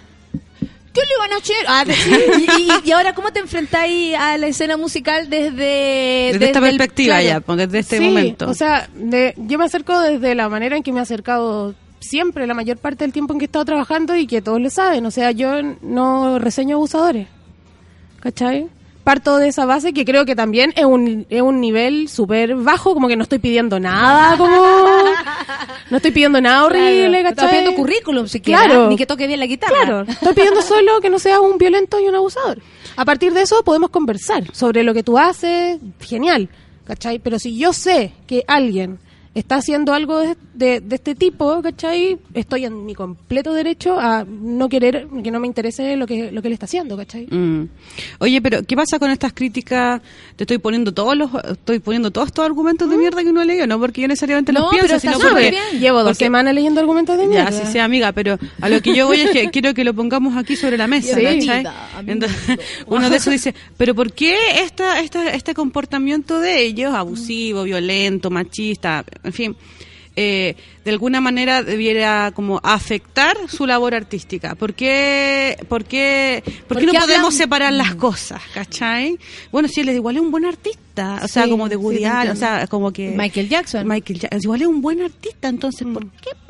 Sí, o sea, yo personalmente, porque todos podemos, es que sabes, ¿cachai? Como que todos podemos pensar diferente en respecto justamente a este tema, así como, Mm. podemos separar la obra del artista, ¿cachai? Como, yo pienso, a mí se me hace muy difícil, ¿cachai? Se me hace muy difícil y creo que todavía como que no me respondo a mí misma esa pregunta como con total seguridad. Yo siento que desde los comediantes no. Por ejemplo, No, claro. y yo, me la, y yo la tengo respondida esa pregunta. Claro. O sea, no dudo, no dudo de, no dudo y, y lo digo poniendo el pecho yo, porque yo, por ejemplo, que hablo de temas de derecho y la, la, la, si resulta que después Luciano me pone una querella porque le saco la cresta para callado, sería terrible y mi discurso se a la mierda y mi trabajo se destruye. ¿Y tu credibilidad? Por supuesto, Cero. aunque Claro. probablemente tendría público para ver el morbo de mi Claro. de mi situación, pero Sí. a mí el comediante se me destruye, Claro. O sea, por eso te decía. Desde la música, al parecer, hay esta, esta como dualidad, ¿no? De que tan talentoso, pero es Sí, violador. hay que, a, eso te- a eso iba yo, ¿cachai? Para mí, yo no, re- no, no me interesa reseñar o eh, levantar, ¿cachai? En el espacio que yo tenga en un medio a un músico abusador. Lo tengo súper claro, ¿cachai? Eh, lo que eh, lo que no tengo tan claro y que es lo que yo creo que es lo que está pasando también cuando una misma se da cuenta que un amigo suyo es abusador, es que no puede bajar el, el switch automático de- del amor que sentís por esa persona. Como que estáis muy enojada y nunca más queréis ser amiga de ese weón porque es un weón horrible y asqueroso, ¿cachai? Pero lo que más tenía es decepción, dolor, Exacto. pena. Sí, pues Entonces duele. jugáis como con eso. Siento que eh, la relación que tiene la gente con la música que ama es un poco así. Mm. ¿Cachai? Siento que eh, yo puedo estar escuchando una canción que me encanta. O sea, Michael Jackson lo seguimos cantando y, Javi- y- A eso voy, y- y- y ¿cachai? bailando y aparece y, ¡eh! A eso voy. y camino para atrás. Voy a que existe una relación súper emocional con la música muchas veces y que yo puedo amar una canción. Onda, Morrissey es un forro. Un y ayer forro. al parecer es más, ayer se resultó ser más forro de lo que ya sabíamos. Exacto. Cada día yo creo que vamos a seguir Faltando teniendo la B2. más características de los forros que es Morrissey, Mm. ¿cachai? Pero puta, me encanta de Smiths, ¿cachai? ¿Qué hago? ¿Qué hago con ese, esa cuestión que no es racional, sino que es una emoción Una- una cosa que, de la que guata. me nace? Aparte que cuando no me gusta toda la música. Claro. Mi gusto a la música por también se, algo. se va por algo, por Claro. recuerdos, por lo que me hace sentir, porque me hace Exacto. bailar. Por lo que representa. Exacto, muchas veces una canción no te gusta solo porque es esa canción, sino que porque te recuerda a personas, te recuerda a momentos. Porque es un todo. Claro. Entonces, siento que esa conexión más emocional con la música eh, hace que uno piense de esa forma, como si fuera un amigo tuyo el que está siendo un abusador.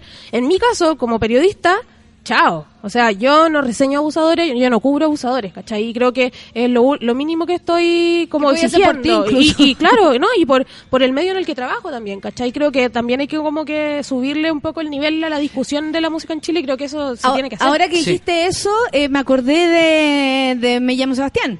Eh, porque a propósito de eso, era que, como tú decís, como es mi amigo, lo primero que hago es decir, veremos qué pasa, dejémoslo en la justicia, que ya sabemos que es una mentira, pero en el fondo es un recurso que al cual nos encantaría acudir.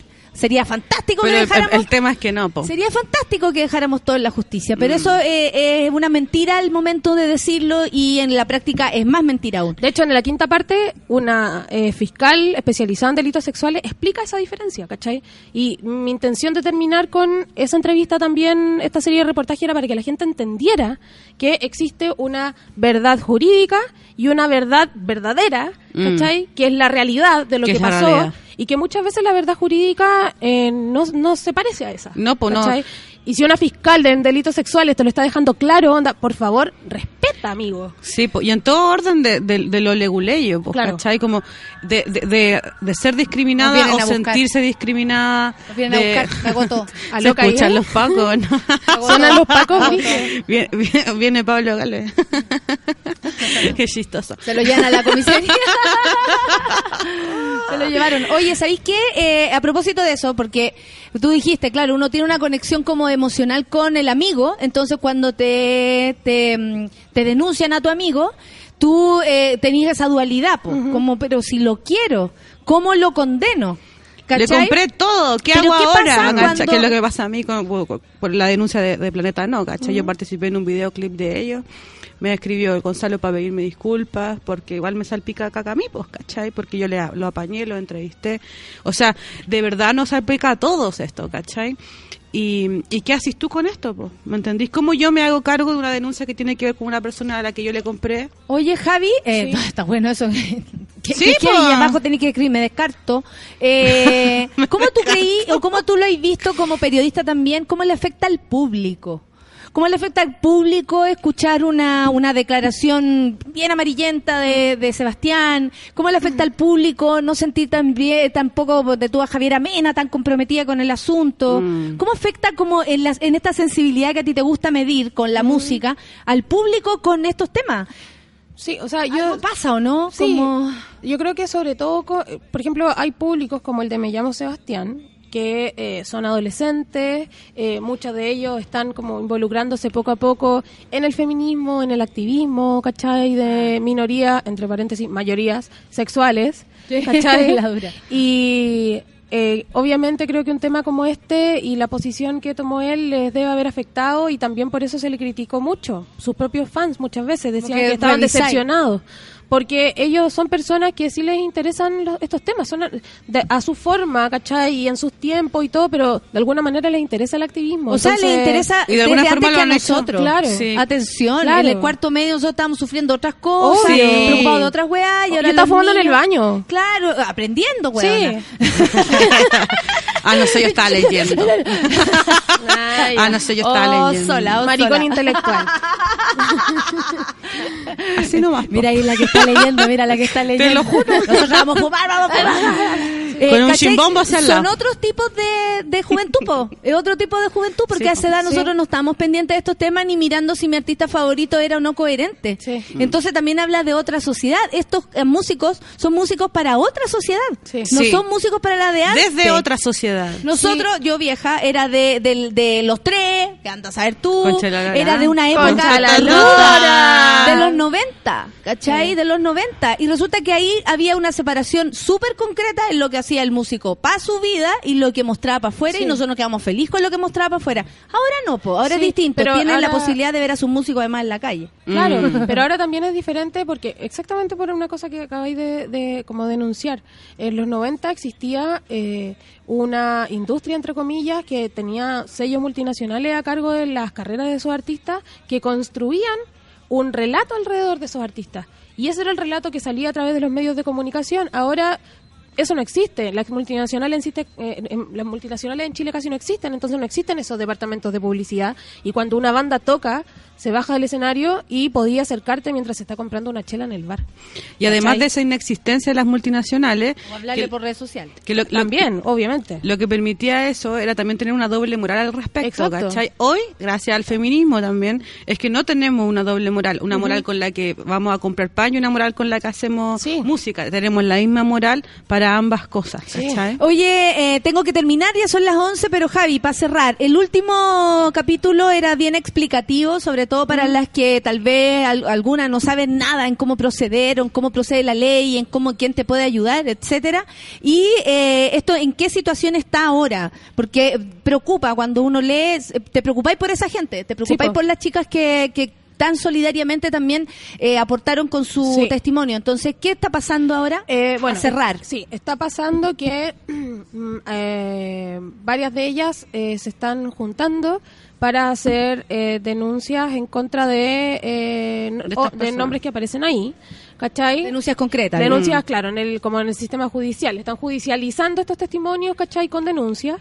Y eh, también eh, está pasando que se está organizando como una asociación de mujeres que trabajan en música. ¿Cachai?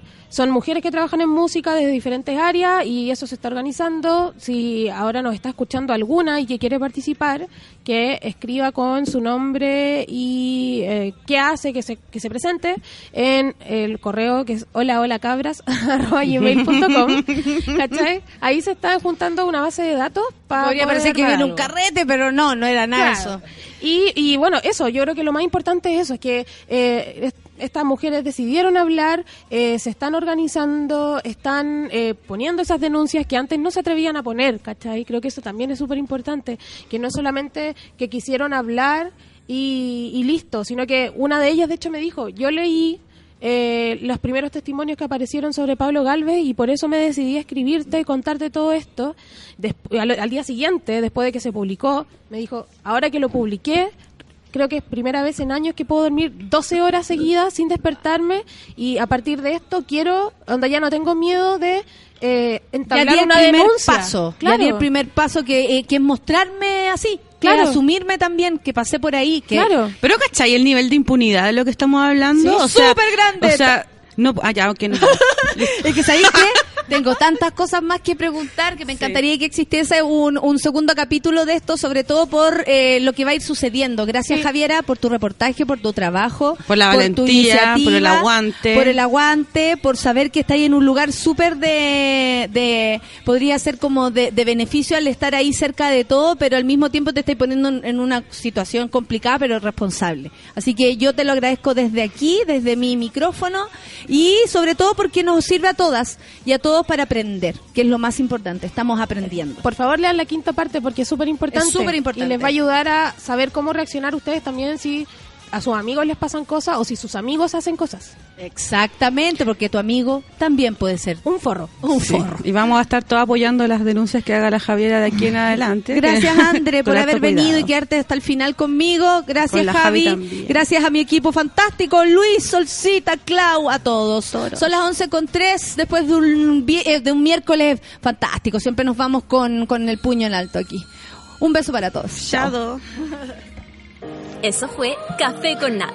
Natalia Valdebenito te espera de lunes a viernes a las 9 de la mañana en el matinal más piteado de Chile. A mucha honra. Solo por Sube la Radio. En otra sintonía.